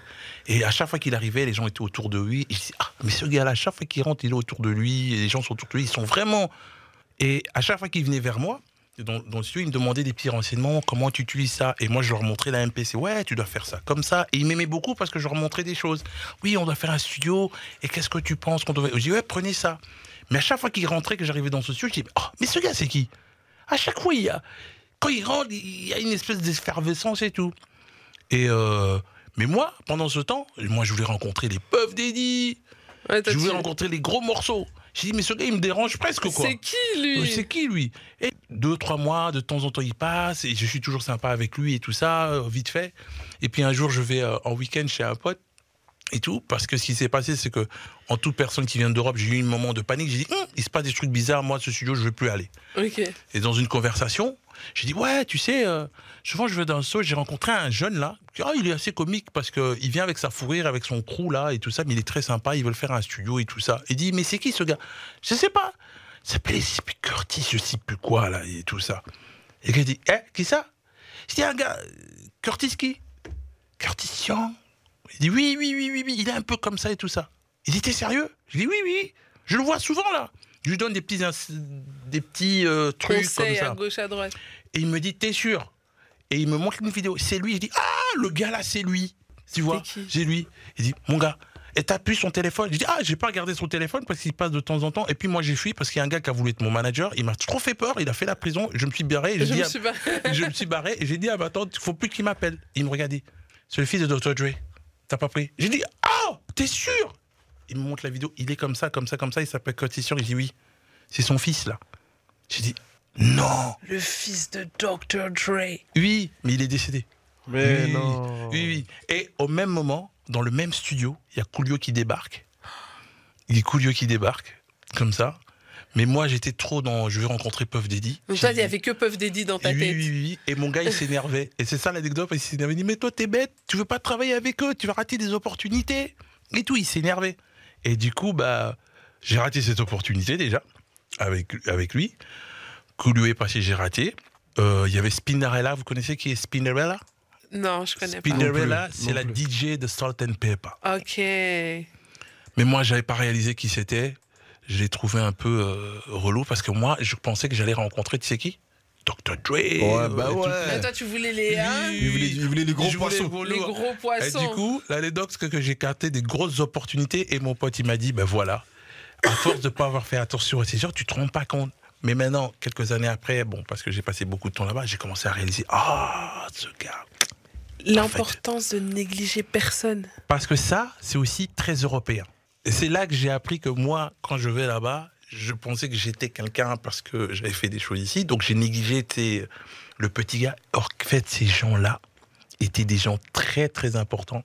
Parce que dans mon histoire, il s'est avéré que deux des frères aujourd'hui ont fait des hits avec Chris Brown. Voilà. Et j'ai compris l'importance de, même dans le management, de faire attention à, euh, à l'environnement euh, et comment tu te comportes. Parce que euh, cette industrie-là, on ne sait jamais qu'est-ce qui, s- qu'est-ce qui peut arriver? Qu'est-ce qui s'y T'as cache? des, t'as des Et- regrets aujourd'hui par rapport à ça? Bah, euh, un petit peu parce que euh, quand je vois cet épisode, je, je le vois en image, ce gars rentrer avec la fourrure et qu'il est en train de me courir après pour que je lui montre comment utiliser ça, comment utiliser ça. En fait, j'étais sympa avec lui, mais sans plus parce que il me paraissait plus fantasque. Il faisait du show, quoi, il pour faisait toi. du show. Il faisait du show plus que vraiment être la personne, quoi. Tu vois? Et là, ça m'a pris une autre leçon parce que je dis, mais si tu, euh, si tu vas aller loin, tu dois euh, comme dans l'underground, il faut pas avoir peur de commencer plus petit et monter plus haut. Mhm. Tu vois, ça sert à rien de sauter les étapes, euh, faut suivre les, les- le bon parcours, quoi, tu vois? Donc, euh, donc vas-y. Justement, moi j'aimerais revenir au moment où euh, tu, toi tu quittes la Belgique Ouais. pour aller aux États-Unis. Ouais. Justement pour qu'on comprenne, parce que là on Mm. parle beaucoup des États-Unis, mais Ouais. on a il y a un gap Oui, entre les deux, gap, tu vois, oui, oui, oui. qu'on- a passé. Mais comment est-ce que tu te retrouves aux États-Unis en fait? Bah, euh, bah, je me retrouve aux États-Unis, pas vraiment pour la, pour la musique, en fait. Euh, ça veut dire que je suis ici pendant euh, quelques années, et puis euh, la musique, vous savez, ici, ça paye, ça paye pas, euh, sans plus. C'était plutôt une passion, mais une bonne passion, parce que j'ai quand même fait pas mal de bonnes choses ici, de très bonnes choses. Je vais citer comme j'ai participé à Kirikou, MC Solar, l'album, Kirikou, le le dessin, animé. animé. Très belle Qu'est-ce expérience. que tu as fait dans Kirikou? Donc Kirikou, en fait, je bossais au studio Dada et un jour on nous a dit que Youssoundour allait passer pour un dessin animé qu'il a créé pour ses enfants. Et euh, je savais pas ce que c'était et puis on a vu le titre Kirikou. Donc euh, au Dada, on était là pour, euh, j'étais assistant et donc comme j'étais spécialisé dans, on appelle ça euh, tout ce qui est connaissance MIDI. Mhm. Donc j'amenais au créateur un- ah on a besoin d'un synthé je dis ah vous pouvez utiliser ça donc j'amenais et c'était pour moi c'était une belle expérience parce que le gars qui, qui faisait on appelle ça le sound design de Kiriko c'était un aveugle Donc il arrive au Dada. Moi je dis ah c'est un aveugle. Oui oui oui. Et il créait le sound design comme ça. Et j'avais le grand écran. Il me dit ouais c'est un dessin animé sur lequel euh, Youssou N'Dour a investi. Et c'était Kirikou. Et donc on a fait toutes les bandes son en ce moment-là. Et c'était magnifique parce que j'ai participé au fait euh, euh, on appelle ça euh, à l'habillage musical comme assistant Euh, de là où est venu qu'un jour euh, un des gars m'a dit écoute t'as une belle voix tu iras bien on a une BD qui s'appelle Torgal je sais pas si vous connaissez Torgal Mhm. on a besoin de ta voix pour que tu iras pour, euh, pour faire la BD, une BO pour Torgal, avec, comment il s'appelle? Deep Forest. Ok. Tu vois? Incroyable. Donc, la passion m'a amené là. Et puis, en allant aux États-Unis, c'était pas vraiment pour la musique. enfin, J'avais un an bulot ici. Et puis, je me suis dit, bah, je suis encore jeune, j'ai envie de voir autre chose. Je décide d'immigrer là-bas parce que j'ai de la famille. C'est en, c'était en quelle année ça? Ça, c'était en 2000. Ok. En 2000, euh, je décide d'immigrer 2001, 2002. En tout cas, dans les années 2000, je décide d'immigrer là-bas parce que j'ai de la famille. Et euh, j'ai eu la chance, euh, entre parenthèses, que un ami qui était ici, qui est aussi belge, avait, vivait déjà là-bas. Lui passionné de rap français. Donc t'imagines, il me voit arriver, il était content, il m'a dit ah, ouais, Enfin quelqu'un. quelqu'un du rap français qui a bossé là-dedans, il va pouvoir m'aider. Mais moi, j'étais pas vraiment dans l'idée de faire la musique parce que j'arrivais en Amérique, tu vois, tu veux découvrir un nouveau pays. J'allais au collège euh, pour apprendre l'anglais. euh, J'avais découvert le, euh, le sport dans l'industrie de, de- parce que mon pote était coach de sport. Et c'est lui qui, qui, en fait, par son amour du rap français, parce que moi j'étais son premier pote qui arrivait avec cette source de rap français où il voyait ses potes James Dino, euh, qui ça, la B2C, euh, Opac, qui cartonnait, tout ça. Et donc il était content de me voir parce qu'on faisait partie du mouvement. Et moi je dis, bon, je vais t'aider. Il me dit, bon, qu'est-ce qu'il faut que j'ai un studio? Qu'est-ce que j'ai besoin de quoi? Il me dit, bah prends ça, achète ça, et puis voilà. Il avait déjà acheté. Et j'arrive, je dis, ah, t'as déjà acheté ça? Les stats, c'est bien. hein C'est bon. il dit aide-moi s'il te plaît à, à faire des choses. Je dis ok, je vais t'aider un peu. Et c'est comme ça, tout doucement, En nonchalance. en quoi. nonchalance. Sauf que lui était pas. Moi, tu vois, j'avais déjà fait l'école ici de- de- du rap underground. J'avais déjà passé, mais lui, il était dans le rap underground euh, au State, quoi. Il était euh, Dead- Prez, euh, Dala était People. Euh, il était dedans. C'était bien parce que je retournais là-dedans. Je disais, mais toi, t'es dedans. Moi, je veux rencontrer les peuples d'Eddie. Tu vois, je veux rencontrer d'autres gens. T'es toujours Et avec ton puff d'édit, Oui, oui, parce que ça m'a marqué, parce que les gars me disaient, mais pourquoi tu veux le rencontrer? Et, euh, et en fait, je suis rentré, je, je suis retourné dans l'underground là-bas, par sa force.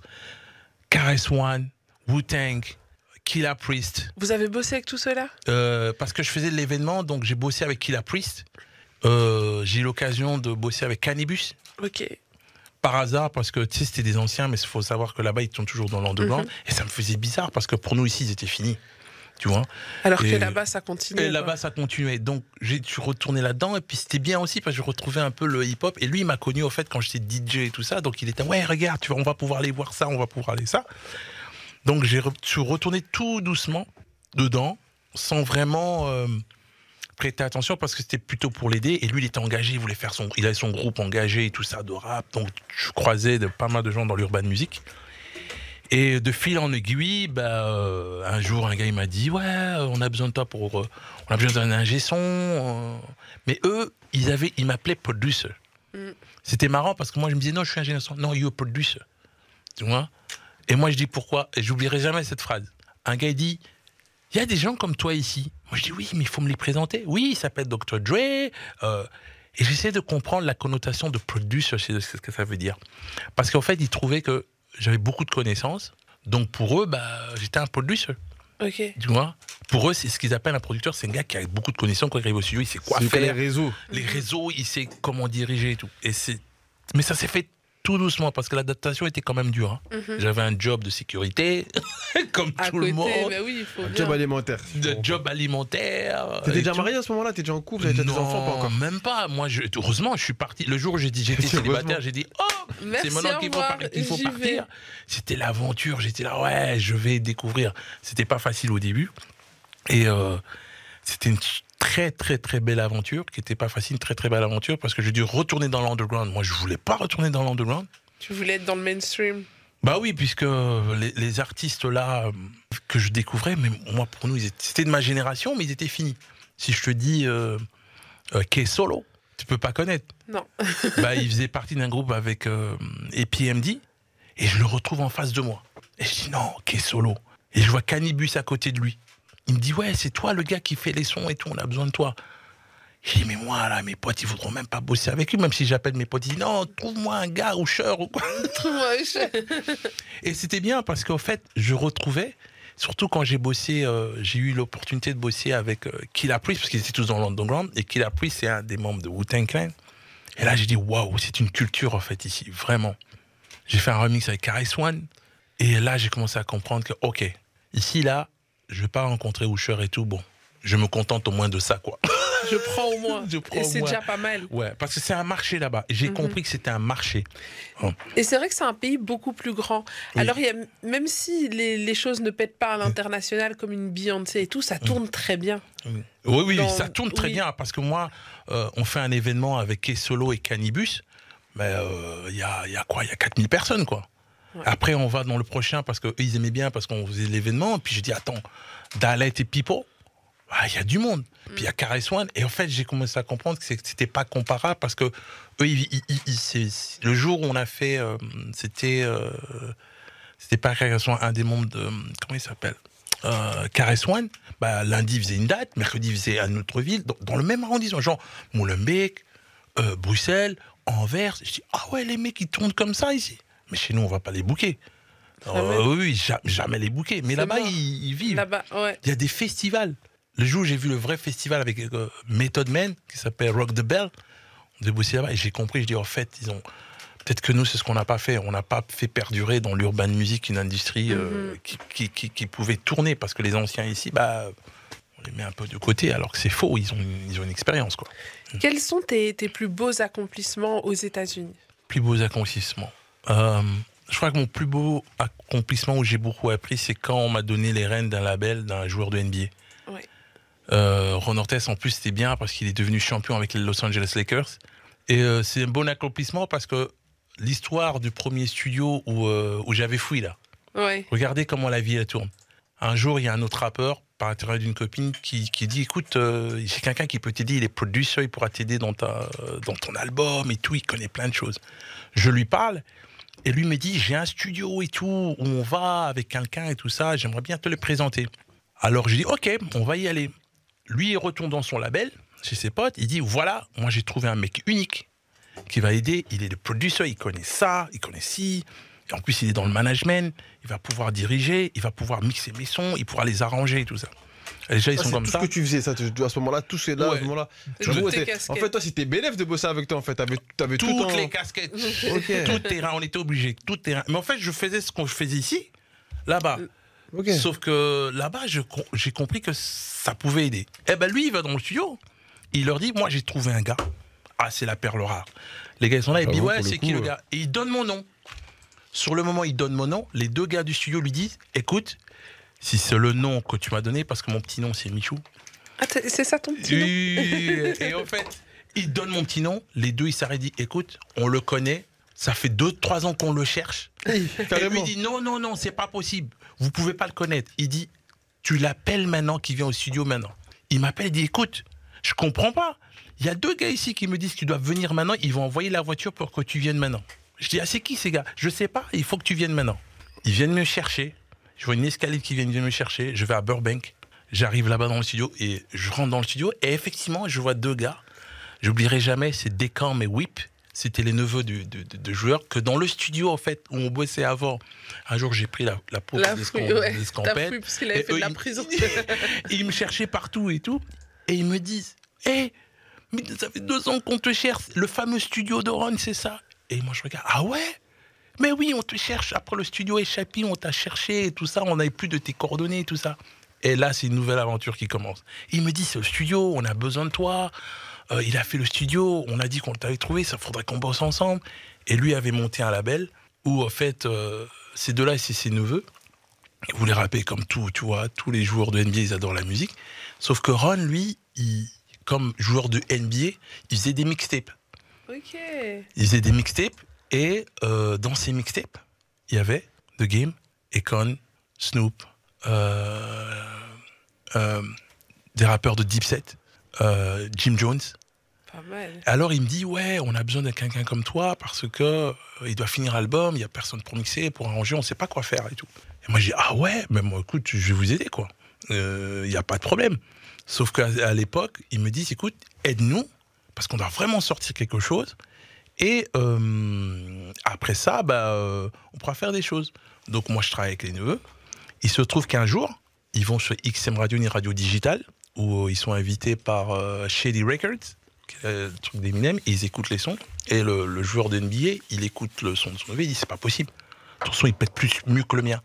Et il se retourne, je t'avais dit d'appeler Patson. Je t'avais prévenu, Douglas. Du coup, prévenu. à la minute, à minuit, j'ai un appel de Ron qui me fait Allô, euh, c'est bon, je veux que tu t'occupes de toute ma mixtape et tout.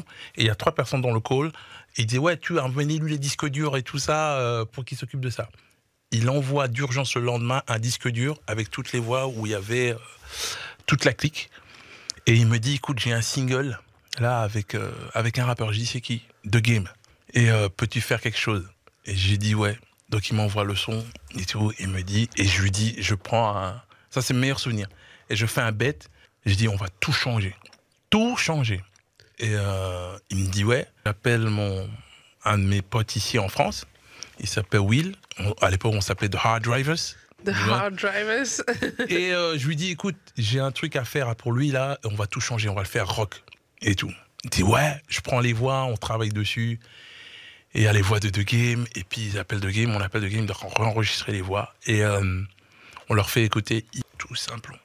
Et Ron me fait, ouais, tu vas prendre toute ma mixtape puis tu vas me la retourner comme il faut. Et voilà mes titres et tout ça. Et du coup, un jour, il me dit, ben voilà, euh, on a un meeting euh, à Beverly Hills, il faut qu'on parle. Et devant tout le monde, il dit, ben voilà, il va s'occuper de toute la prod, euh, de, tout ce qui est prod, c'est AMG Artist Media Group, à partir d'aujourd'hui. Donc tous les artistes qui sont devant, c'est lui qui va, qui va s'occuper d'eux.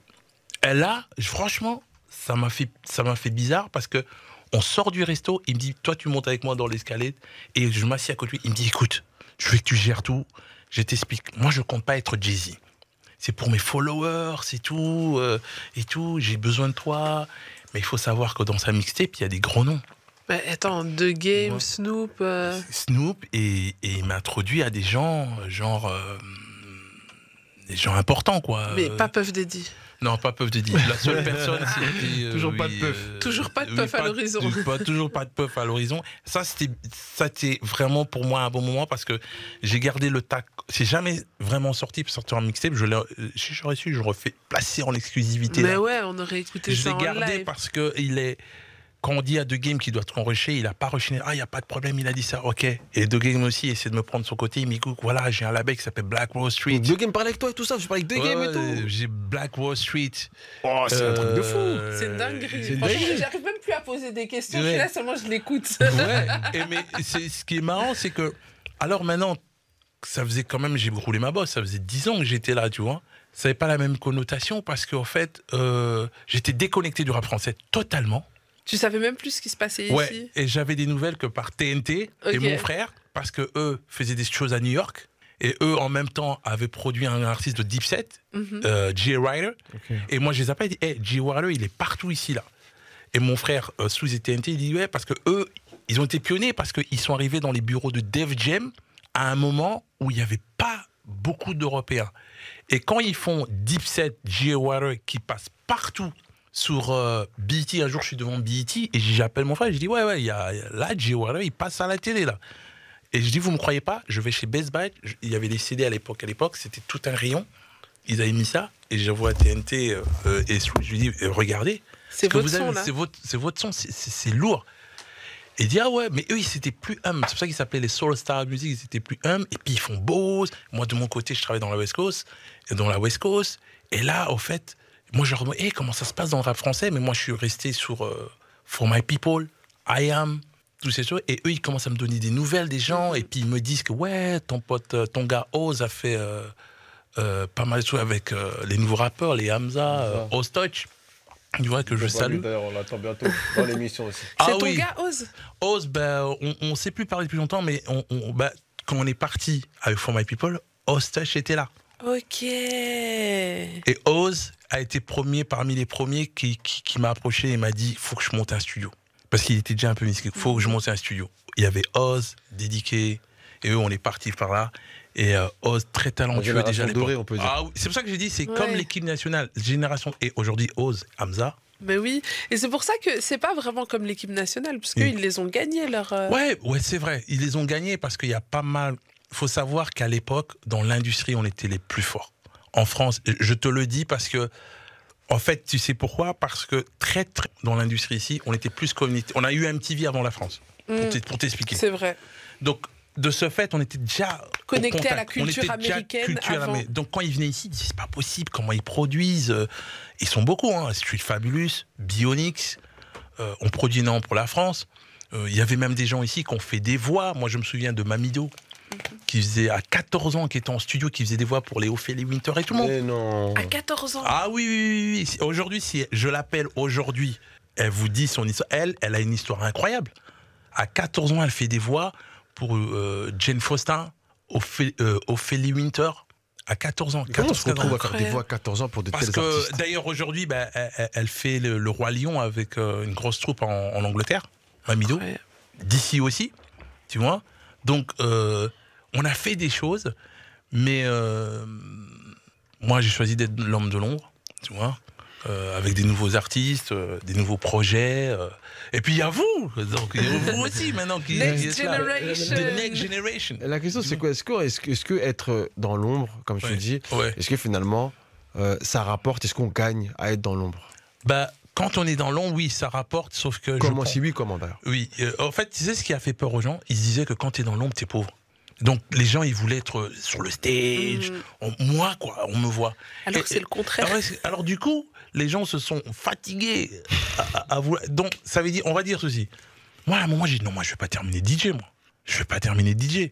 Alors, t'imagines que Dieu merci, tu fais un événement et tu vois ton vieux pote DJ où tu as fait l'événement qui est toujours DJ. Et toi, t'es là. ah. Et toi, tu es là. Et tu dis aux gens, faut avoir du respect pour lui. C'est un grand. Quand tu t'entends aussi, tu- ça fait un peu. euh, Ça va de sens ce que je dis aussi, Ça a c'est un peu bizarre. sens. Et la gars qui fait l'événement parce que vous êtes dans un autre pays, il fait oui, oui, oui, oui. Euh, et tout. Et tu te dis, ah, il aurait dû quand même être. euh, Ouais, avoir plus de respect. tu vois, pour que- des bons DJ. Et j'ai j'ai plusieurs fois eu cette aventure. Je fais faire un événement où on te dit, ouais, c'est lui qui a amené cette personnalité. Et puis toi, tu es là et puis tu dis, ah, le DJ qui va c'est tel DJ. Je dis, ah, mais lui, c'est un bon. C'est un ancien, c'est un bon. Mais quand tu le vois dans la cabine de DJ, et toi, tu es entouré de, de jeux importants, tu dis, ah, Bah ouais. moi, ça là, je veux pas, moi. C'est pas ça que je veux. Alors que cette expérience, en fait, parce qu'on s'est tellement dit, alors que c'est important, surtout dans cette culture-là, d'avoir des gens qui ont l'expérience pour pas faire certaines erreurs, pour bien diriger. Et après, euh, Maintenant, je pense que tu peux vraiment bien gagner en étant dans, dans l'ombre. Non, quoi. non, ça veut dire Et que- c'est important. Et Il faut des gens. Et j'ai l'impression qu'aujourd'hui, en tout cas dans cette époque-là, au- je vais pas dire 21e siècle, mais en tout cas en 2023, Oui. que qu'être dans l'ombre aujourd'hui, ça a plus, enfin pas plus parce que la- l'artiste on respecte toujours euh, euh, Fresh, Aya, etc., Et- etc. Mais j'ai l'impression qu'aussi que le management ou le producteur des fois aussi, quand on comprend tout ce qu'il a accompli. Eh ben, il y a quand même une, tu vois, aujourd'hui, bon, qu'on aime ou qu'on n'aime pas, mais- Dawala, qu'on aime ou qu'on n'aime pas, euh, ou autre pour Oui. pas citer de nom, en Oui. tout cas, enfin, pour citer des noms, je sais pas, je sais pas, là, j'ai pas en tête, mais en tout cas, qu'on aime ou qu'on n'aime pas, Tefa, etc., etc. C'est des gens quand même qui finalement sont bien dans la vie, dans, sont bien dans leur vie et qui aujourd'hui, au final, euh, Tout à fait. euh, eux perdurent là où les artistes Mais n'ont pas un artiste peut s'éteindre en fait, alors que un producteur, bah, si l'artiste s'éteint, il passe manager. au prochain artiste. Un Ben- producteur, ben, en un fait- manager, tu vois. euh, Ben, au fait, ce qui se passe, c'est que les bons managers, en fait, ils font le, le- le bon travail et c'est devenu un peu comme euh, des gens qui sortent des écuries, quoi. mhm. Mais euh, je pense de notre génération, ce qui s'est passé, c'est qu'on n'avait pas compris l'importance du behind the scene Mhm. parce qu'on pensait que les gens qui font ça, c'est les mêmes personnes là et tout. Ils sont pas connus, Et- donc alors, ils n'ont pas d'argent, ils n'ont pas d'argent. ou- ont. Ou c'est Jean-François, lui c'est le bon manager. Ouais. Pourquoi? Parce qu'il a fait bac plus, et il a l'habitude de faire ça. Et au lieu de se dire, bah, franchement, avec tout le parcours qu'on a, c'est là où tout justement, euh, moi j'ai compris ça le jour où tu arrives sur scène. Je veux dire, euh, je travaille avec des artistes, par exemple euh, avec mon bi quand on tourne, c'est important parce que quand t'as ça, bah, il a même plus besoin de faire le soundcheck. C'est ça l'importance justement, et se Oui, préparer en conséquence pour passer sur scène. Mm. Du moins. Et donc, il y a une communication. Et en plus, avec mon bi, c'est marrant parce qu'en en plus, je fais ça. En plus, je suis sur scène comme DJ, tu vois. Donc, on s'amuse bien. tu vois? Donc, il y a une certaine expérience qu'il faut. Vraiment, faut avoir cette expérience qui, qui va aider l'artiste à, à- à sortir du lot. Et ce qui est intéressant dans ce que tu dis, c'est qu'on s'amuse bien. C'est-à-dire qu'à un moment donné, là, c'est le, le fait d'être DJ ponctuellement ou, ou autre, à ce Mm. moment-là, en tout cas, ne te dé- cette façon ne te dérange Ben pas. oui. Parce que tu sais que c'est ponctuel et au final, tu t'amuses tout, Oui. en, fais- tout, Tu tout en faisant tourner ton business parce Mais que tu es tu fais tourner ton business, tu pallies à des erreurs. On a parlé de clip. Regarde, on parle de clip. Vous allez tourner un clip.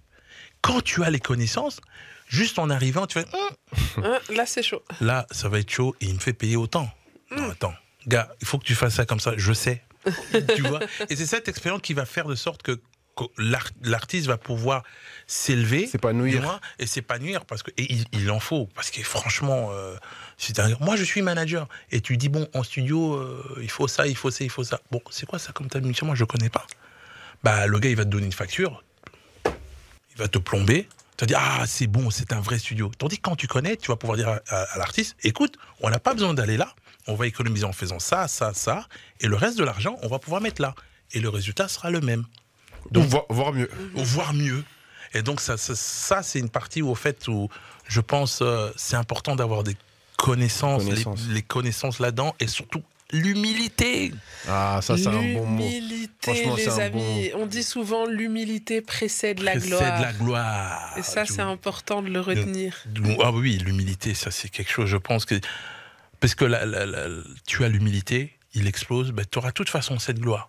Hmm. C'est- évident parce que si le produit ne fonctionne pas, bah, ton entreprise ne fonctionnera pas du tout. hein.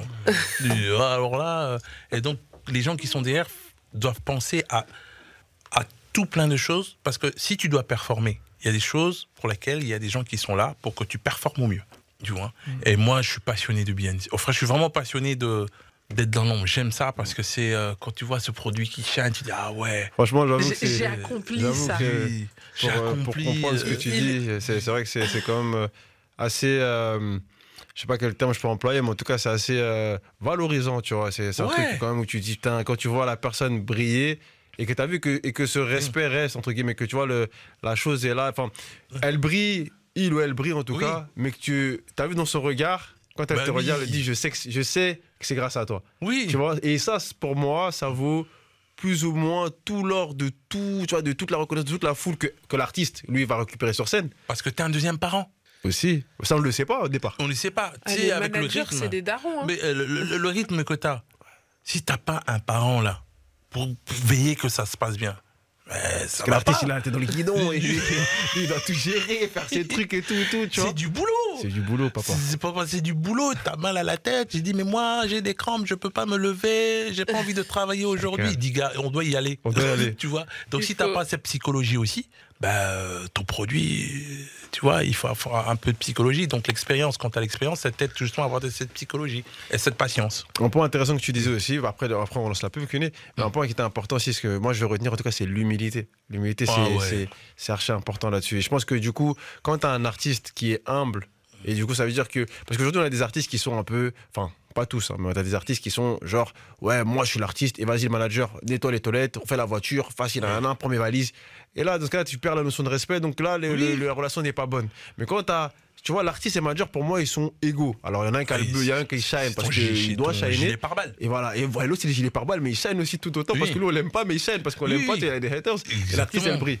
Tu vois, mais, et de côté, si t'as pas, si l'artiste ou le manager, d'ailleurs, les deux cas, sont pas assez humbles pour se dire, écoute, ouais, euh, ben, on est ensemble en fait. C'est-à-dire que toi et moi, on est au même niveau de la même chose. On gagne ensemble, on perd ensemble. On perd ensemble. Tu vois ah et ça, ça, ça, doit se comprendre.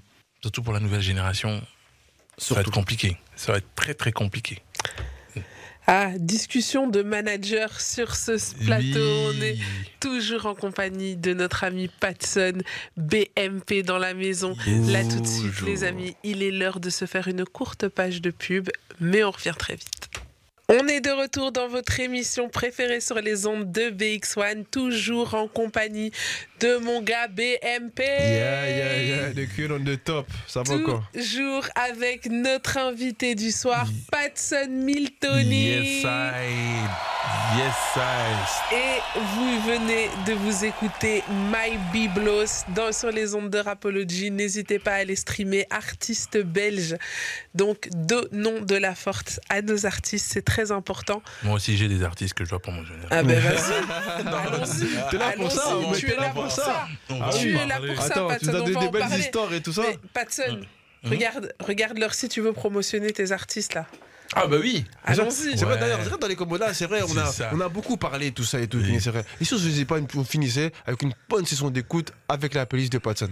Mais oui, on, va faire ça, mais justement, avant, avant d'en arriver là, oui. ce serait, on va faire ça sur les 20 dernières minutes. Ce qu'on va faire là maintenant, c'est qu'on va essayer de se concentrer sur ce que tu fais aujourd'hui. Parce que là, on a beaucoup parlé du passé, de ce par quoi tu es passé. Mais aujourd'hui, où en es-tu? Alors, Aujourd'hui, où j'en suis Là, euh, depuis euh, deux ans, on a monté, parce que vous savez, je suis passionné d'Afrique. Euh, et en quittant le pays de l'oncle Sam, je me suis vraiment passionné de tout ce qui tournait en Afrique. Donc, je suis rentré au Congo, je suis parti à Abidjan, à Dakar. Et depuis quelques temps, on a monté un label qui s'appelle Mansa Music Group, avec des partenaires avec un artiste international qui s'appelle Mohombi. Mm Mohombi, pour tous ceux qui ne se rappellent pas, c'est Laisse-moi boum bam bam sur ton banio. Exactement. Exactement. Exactement. Et euh, là, d'ailleurs, il a son nouveau single qui vient de sortir il n'y a pas longtemps.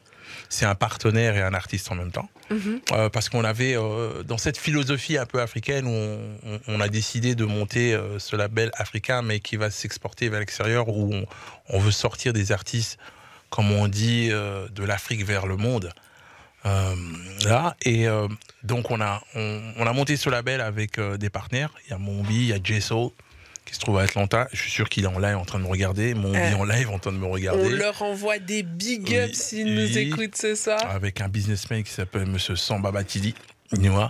Et on a basé ce label au Cap Vert. Au Cap Vert. Et euh, pour l'instant, ben, on est dans la première phase où son premier single du premier artiste est sorti. On a un autre artiste qui s'appelle Singa. Ben, Singa, c'est un Nigérien qui a, qui a, assez tourné, qui a fait euh, pas mal de hits en ce moment.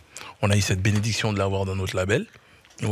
Et ça, c'est le premier euh, centre d'activité sur lequel je me focalise en, ce moment, puisque le label est jeune, il a deux ans. Mhm. Il a deux ans. Et on a des grosses ambitions. On a vraiment des très, très grosses ambitions. Avant ça, bah, je profitais pour dire que a. J'ai eu l'occasion de travailler avec des artistes euh, de l'urban music euh, aussi qui, font partie de la scène au Congo, comme MPR, mhm. que, que, que, j'admire beaucoup parce que leur, leur quand j'ai participé pour l'un des singles qui s'appelle euh, Dollar. Euh, franchement, ça m'avait beaucoup touché parce que Jordan un big up parce que ces mecs sont partis de petits, localement. Et le jour où j'ai vu qu'on voulait les booker à la Cigale en France, et qu'après ils ont fait un, mixtape avec Leto, Kalash Criminel, euh, il y avait qui encore? Je pense qu'il y avait Nino qui voulait participer en étant des artistes locaux. Ah non, ça fait chaud au cœur. Là, tu, te dis waouh. Et puis il y a une artiste là, d'ailleurs que je voudrais qu'elle passe ici, qui s'appelle Céline Banza. Avec grand plaisir. Ah, la porte est ouverte. D'ailleurs aussi, qui connaît d'ailleurs Inos aussi, si je ne me trompe pas. Ah, oui. Bah, elle, est, quelque part ici à Bruxelles. Elle, elle a fait un message hier. Euh, oh. On, était avec Inos en interview. On lui ah, avait préparé des, des, petites surprises, tu vois, des, des, petits messages d'artistes. Il y a mm. eu euh, notamment Black M qui a envoyé un petit message. Euh, il y a eu aussi une journaliste que j'admire, que j'aime beaucoup, Juliette Fivet. Mm. Et il y avait parmi ces artistes aussi. C'est ça la palette que je et donc, donc voilà, ça c'est vraiment la palette, la couleur pour laquelle je suis passionné. Donc, le premier single de Mombi, Chocolat, euh, qui est sorti il n'y a pas longtemps, Chocolat, et que, que vous allez découvrir. On, va se l'écouter hein, dans quelques euh, instants. Oui, oui euh, que vous allez découvrir. Et il a en ce moment, bah, s'il me suit en live, bah, c'est à part lui, bah, on a deux artistes. On a une artiste capverdienne qui va venir aussi. Et euh, ce que j'aime bien dans ce projet, parce qu'on on s'est dit que voilà, euh, on peut avoir des labels africains, mais qui s'exportent vers l'extérieur. Mhm. Tu vois Plutôt que l'inverse, tu veux dire Plutôt que l'inverse. Et on sait que la musique afro, en ce moment, elle, elle est en train de. Bah, de vraiment en fait euh, prendre une ampleur qu'elle n'avait jamais eu avant. Mais d'ailleurs, moi bah j'ai une question par rapport à ça. C'est vrai que là on parle ça, c'est un bon mm. sujet d'ailleurs, puisqu'on parle beaucoup de business music ici. On n'a pas l'occasion d'essayer de parler du, du, business music, mais en Afrique. Ouais, en Afrique. Par rapport à ça, moi ma question que je me pose, c'est est-ce qu'aujourd'hui concrètement Parce qu'on entend beaucoup de choses. On entend que des artistes, par exemple, font des, se produisent ou font des shows mhm. du côté de l'Afrique pour des sommes incroyables qu'on voit même pas ici. Ça veut dire, on parle de même des x10, x8, x5, tu vois, de, sur certains cachets. Euh, est-ce qu'il y, y, a réellement de l'argent? Est-ce que l'industrie de la musique en Afrique vraiment est viable? Euh, au, niveau des streaming Est-ce que les, vraiment les, artistes sont écoutés sur les. On sait qu'il y a du monde sur, euh, sur YouTube, parce qu'on a vu par exemple Inas Beck, son clip a plus de 219 millions de, de, vues uniquement et en grande partie sur le continent africain. Mais est-ce que du coup, sur cette partie streaming, sur cette partie scène Est-ce qu'il y a un réel business? Parce que nous, ici, on ne sait rien, voire on n'y croit pas. Déjà, il y a un réel business. Pourquoi? Du temps de nos parents, euh, si tu veux comprendre, tu prends Kofi Olomide. Combien de live il a pas fait? En une semaine. Mhm. En une semaine, il fait. Euh, je dis ici, on n'aura pas le même artiste qui ferait en une semaine trois dates. Euh, à, à Bergen, à un autre endroit, tu n'auras pas ça. Il faut savoir qu'en Afrique, déjà, la façon dont on consomme la musique est déjà très différente. Euh, je crois que c'est un continent où il y a, jamais, il y a jamais, il y a, beaucoup de shows, beaucoup de showcases et les gens se lassent pas de la musique. Ça veut dire que mhm. tu peux entendre cet artiste pendant une semaine. Des fois, il va venir au mois de janvier et puis il vient quatre mois après. Euh, et, les gens reviennent à chaque fois. reviennent. Donc ça génère déjà des fonds parce que déjà la façon dont euh, fonctionne euh, l'économie là-bas, bah, déjà là-bas très tôt il y avait les brasseurs qui sponsorisaient les événements, mmh. les compagnies de télécom. Moi de mon époque, tu pouvais pas aller chez chez Belgacom et dire euh, on va faire un choqué. C'était très rare. là, ça arrive maintenant doucement. maintenant, oui. justement, pour parler de ça, par exemple, Inos B, il a été lancé mm. par un concours qui était créé par Vodacom, Vodacom Superstar. Et donc, c'est vrai que c'est aussi encore une autre manière de consommer. en fait, moi, j'appelle ça c'est un peu une manière anglo-saxonne de consommer où toutes ces, tous ces brandings ont compris que nous, on veut avoir le meilleur artiste. Donc on va pousser. Euh, moi à l'époque, on a fait RTL Trace Music Star. Mhm. Et eh ben le, la figure c'était Fali, tu vois? Mhm. Sauf qu'ici, moi je me disais ah à notre époque, tu allais vraiment dans cette entreprise, on n'allait pas te donner. Euh, les, les, les, les, marques ici maintenant ont compris que euh, c'est important de passer un peu d'urban musique dans la pu, chose que déjà là-bas, c'est déjà depuis. Primus faisait déjà des artistes. Et, et, tout, et dans tous les pays d'Afrique. Donc ils mettaient les cachets et tout. Et on vit beaucoup de live aussi. On vit et non la culture du live. Les mariages. Les, mariages. Et puis il y, y a, une chose qui est bien, c'est que le, le, moi j'appelle ça l'underground de la diaspora a pris énormément de pouvoir. Il n'y a qu'à voir ce que Fali a juste fait il y a quelques jours. C'est incroyable tu vois, sans passer par. C'est incroyable. Donc, c'est cette économie maintenant qu'il faut peaufiner. Nous, nous on, veut, on veut faire partie de, de, de, cette économie, voilà pourquoi on l'a ouvert là-bas. Et c'est cette économie, en fait, je pense qu'on que en fait, l'industrie aujourd'hui ne néglige plus du tout. Plus du tout.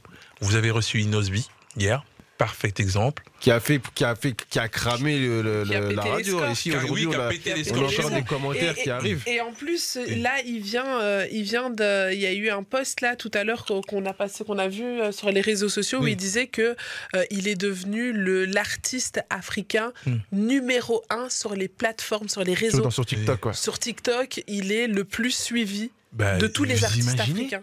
Bah, vous imaginez un peu ce que ça génère déjà. Et déjà, on est l'Afrique a une population beaucoup plus jeune aussi, mhm. tu vois, euh, et, un continent un peu plus grand, euh, du nord au sud. Et c'est vraiment très prometteur, même pour ce que vous, vous faites, parce que euh, c'est marrant, parce qu'il y a une époque, on n'aurait jamais écouté Whisky sur énergie. Et ils ont tellement forcé, bientôt là, Inosby va passer ici.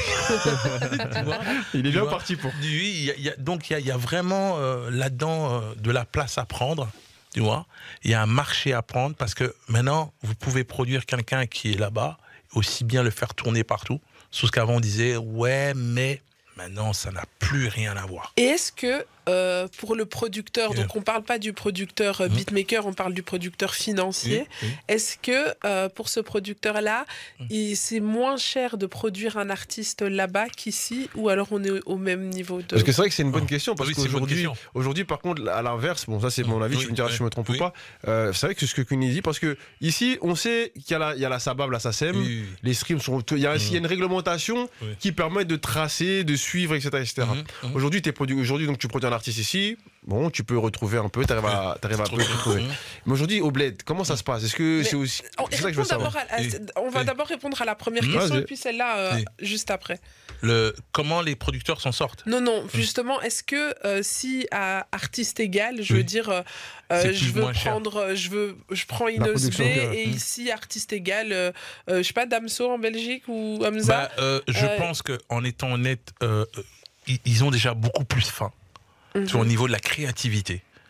Euh, j'ai eu l'impression qu'à un moment, c'est comme un enfant qui est trop dans le confort, il s'assouplit dans le confort, donc il a moins faim. Tu vois mhm. Je suis revenu d'un camp Lagos, on est parti avec notre, label à Lagos, par exemple. Ce qu'on a vu, ce qu'ils ont fait en une semaine, ben moi, les gamins ici, ils peuvent pas. Ils vont te dire non, mais moi, euh, je sens pas la vibe et tout. Les gars rentraient en studio, bam, bam, bam, ils écrivaient un truc, bam, bam, bam, ils écrivaient un truc. Je suis parti à Kinshasa, c'était pareil. Je me rappelle le premier truc de Céline, elle s'est assise dans un studio, on n'avait pas de courant à un moment, ils ont pris la guitare, ils ont fait quelque chose. nous ici, coupure de courant, tout le monde va, se fumer une Je pense que psychologiquement, je dirais que ça me coûte moins cher parce qu'ils ont faim. Psychologiquement, ça c'est important de le dire. ils ont faim, mais maintenant, moi, je pars d'un mouvement où j'aimerais bien quand même qu'on soit juste avec eux. Mhm. Et on doit faire tous un effort de de les rémunérer justement aussi. Mhm. Tu vois, de les respecter. Et ça, ça dépend que de nous. Ça dépend que de nous. Parce que si on envoie trop ce message que ouais, ça va nous coûter moins cher, on peut arriver dans des dérives euh, mhm. d'abus. Euh, de, contrats, d'abus de. Parce que c'est parce que c'est vrai qu'il y a aussi une chose qu'il faut aussi dire, ça pour, pour euh, répondre aussi à ta question Cuny. Je pense que la situation au bled fait que aussi, et je me dirais, je me mhm. trompe, les gens ont plus de difficultés, ça c'est une réalité. C'est, vrai qu'il y a beaucoup d'argent de, ce que tu nous dis dans la, dans la, dans la musique, etc. Mhm. Mais il y a aussi une autre réalité, c'est qu'au bled, la vie est difficile. Enfin, certes, il y en a qui s'en sortent très très bien et qui vivent très très bien aussi, mais il y a aussi une partie de la population qui souffre. Et, puis il y a autre chose aussi au bled, je pense, qui, qui s'est perdu, qui s'est culturellement. Depuis des années, dans ces pays-là, bah, un businessman se voyait produire quelqu'un. Mhm. Ça fait partie de la culture d'avoir un mécène. Moi, je vais. Un mécène, c'est ça que je cherchais comme et, et mécène. et c'est ce qu'on. Qu Toi, tous les noms qu'on entend dans la musique africaine. Mais c'est un business. On dit pas c'est mon nom, on dit pas c'est dit pas c'est mon prénom. Ah, je suis pas moi, je suis Comment j'appelle ça, les Libanga Moi, le jour où je suis venu au Dada et qu'il y a eu Joski de, de, de, de hockey jazz, je bossais au Dada et il avait sa petite feuille où euh, il, négociait les, euh, les libangas, comme on dit. mais au plus tu te rapprochais du refrain, au plus cher c'était. Ah. Donc, de quand chacun passait, et puis c'est marrant, il disait, mais lui, ah, mais il a payé. Non. Bon, il a donné combien? Ah, lui va passer là, lui va passer là. Et donc, tu as des entreprises qui vont donner 2000 euros. Là, je, me rappelle, Peter, mon pote, il me disait, tu te rends compte? Juste avec cette chanson, ils ont payé le studio. Plus que deux journées de studio. Et en fait, moi, j'ai trouvé ça, cette économie magnifique. Parce que maintenant, c'est copié partout, dans toute l'Afrique, cette, cette culture de Dibanga. Euh, on, on, dit pas, on dit pas c'est mon prénom, on dit même pas mon prénom. Mais nous, ici, on n'a ah, pas ça. Voilà, ici. Mais, mais, après, après ici. C'est euh, un commerce. C'est un, commerce, tu vois. Ici, ici même culturellement, ça passerait pas. Ici, je, je, je, vois même pas. Regarde même, tu vois, un truc de fou, un truc simple. On doit aller au Maroc, on doit aller au Maroc euh, prochainement.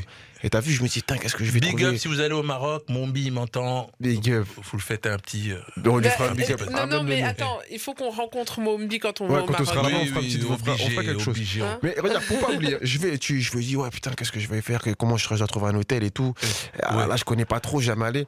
Et tu sais, je pense à quoi? Je pense à la musique de Gims qui a martelé Sofitel, Sofitel, Sofitel. Mais au final. Bah ça marche parce que je suis allé voir Sofitel, tu vois ce que je veux dire Je suis allé regarder. Mais, Et puis après il a vu le prix du Sofitel, il, a dit ok je vais pas au Sofitel. mais, mais, je suis quand même allé.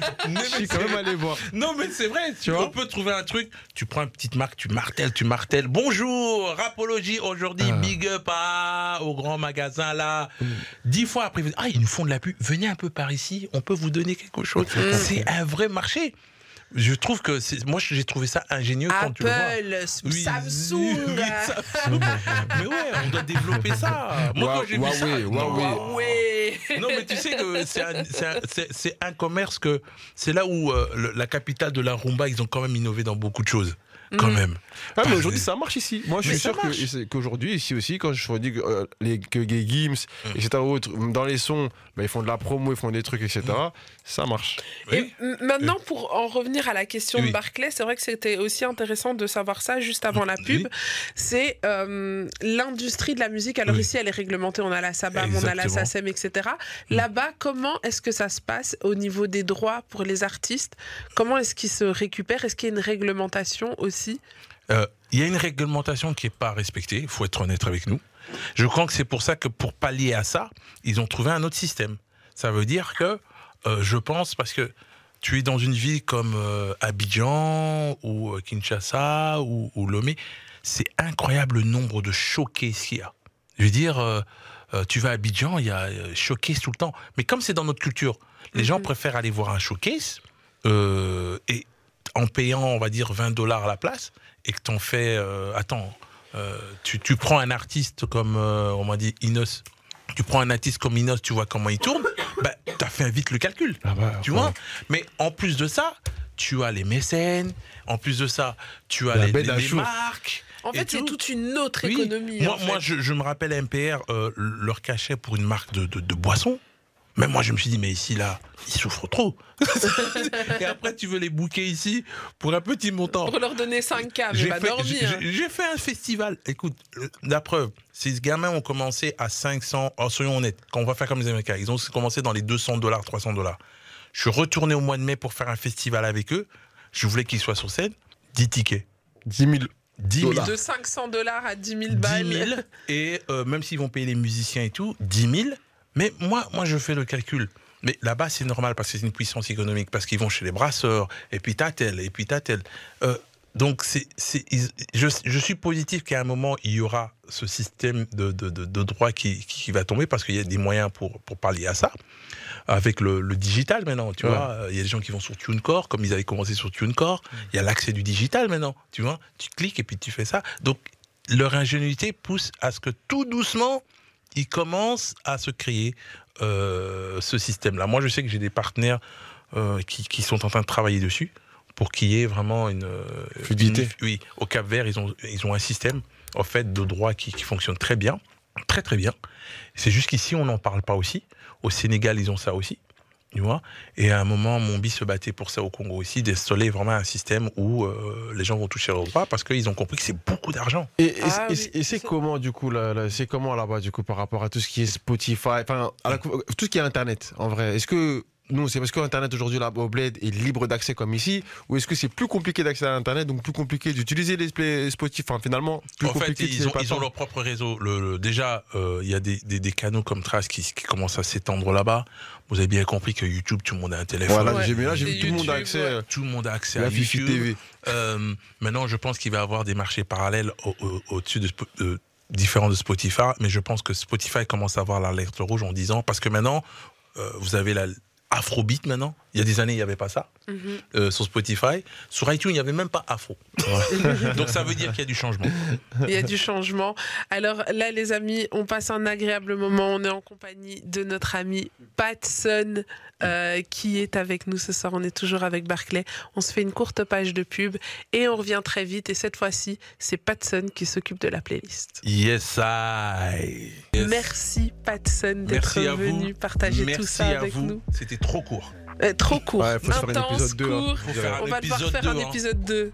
Et là, j'appelle tous les invités euh, d'Amérique, d'Afrique. Euh. Invite-nous, tous tes collaborateurs, tous les artistes avec qui tu as travaillé. On les recevra vraiment avec plaisir ici dans Rapology. C'était vraiment un bon moment qu'on a. Tu veux encore plus de Rapology? Ça se passe sur les TikTok, Insta, Snap, Face, Twitter. N'hésite pas à nous suivre.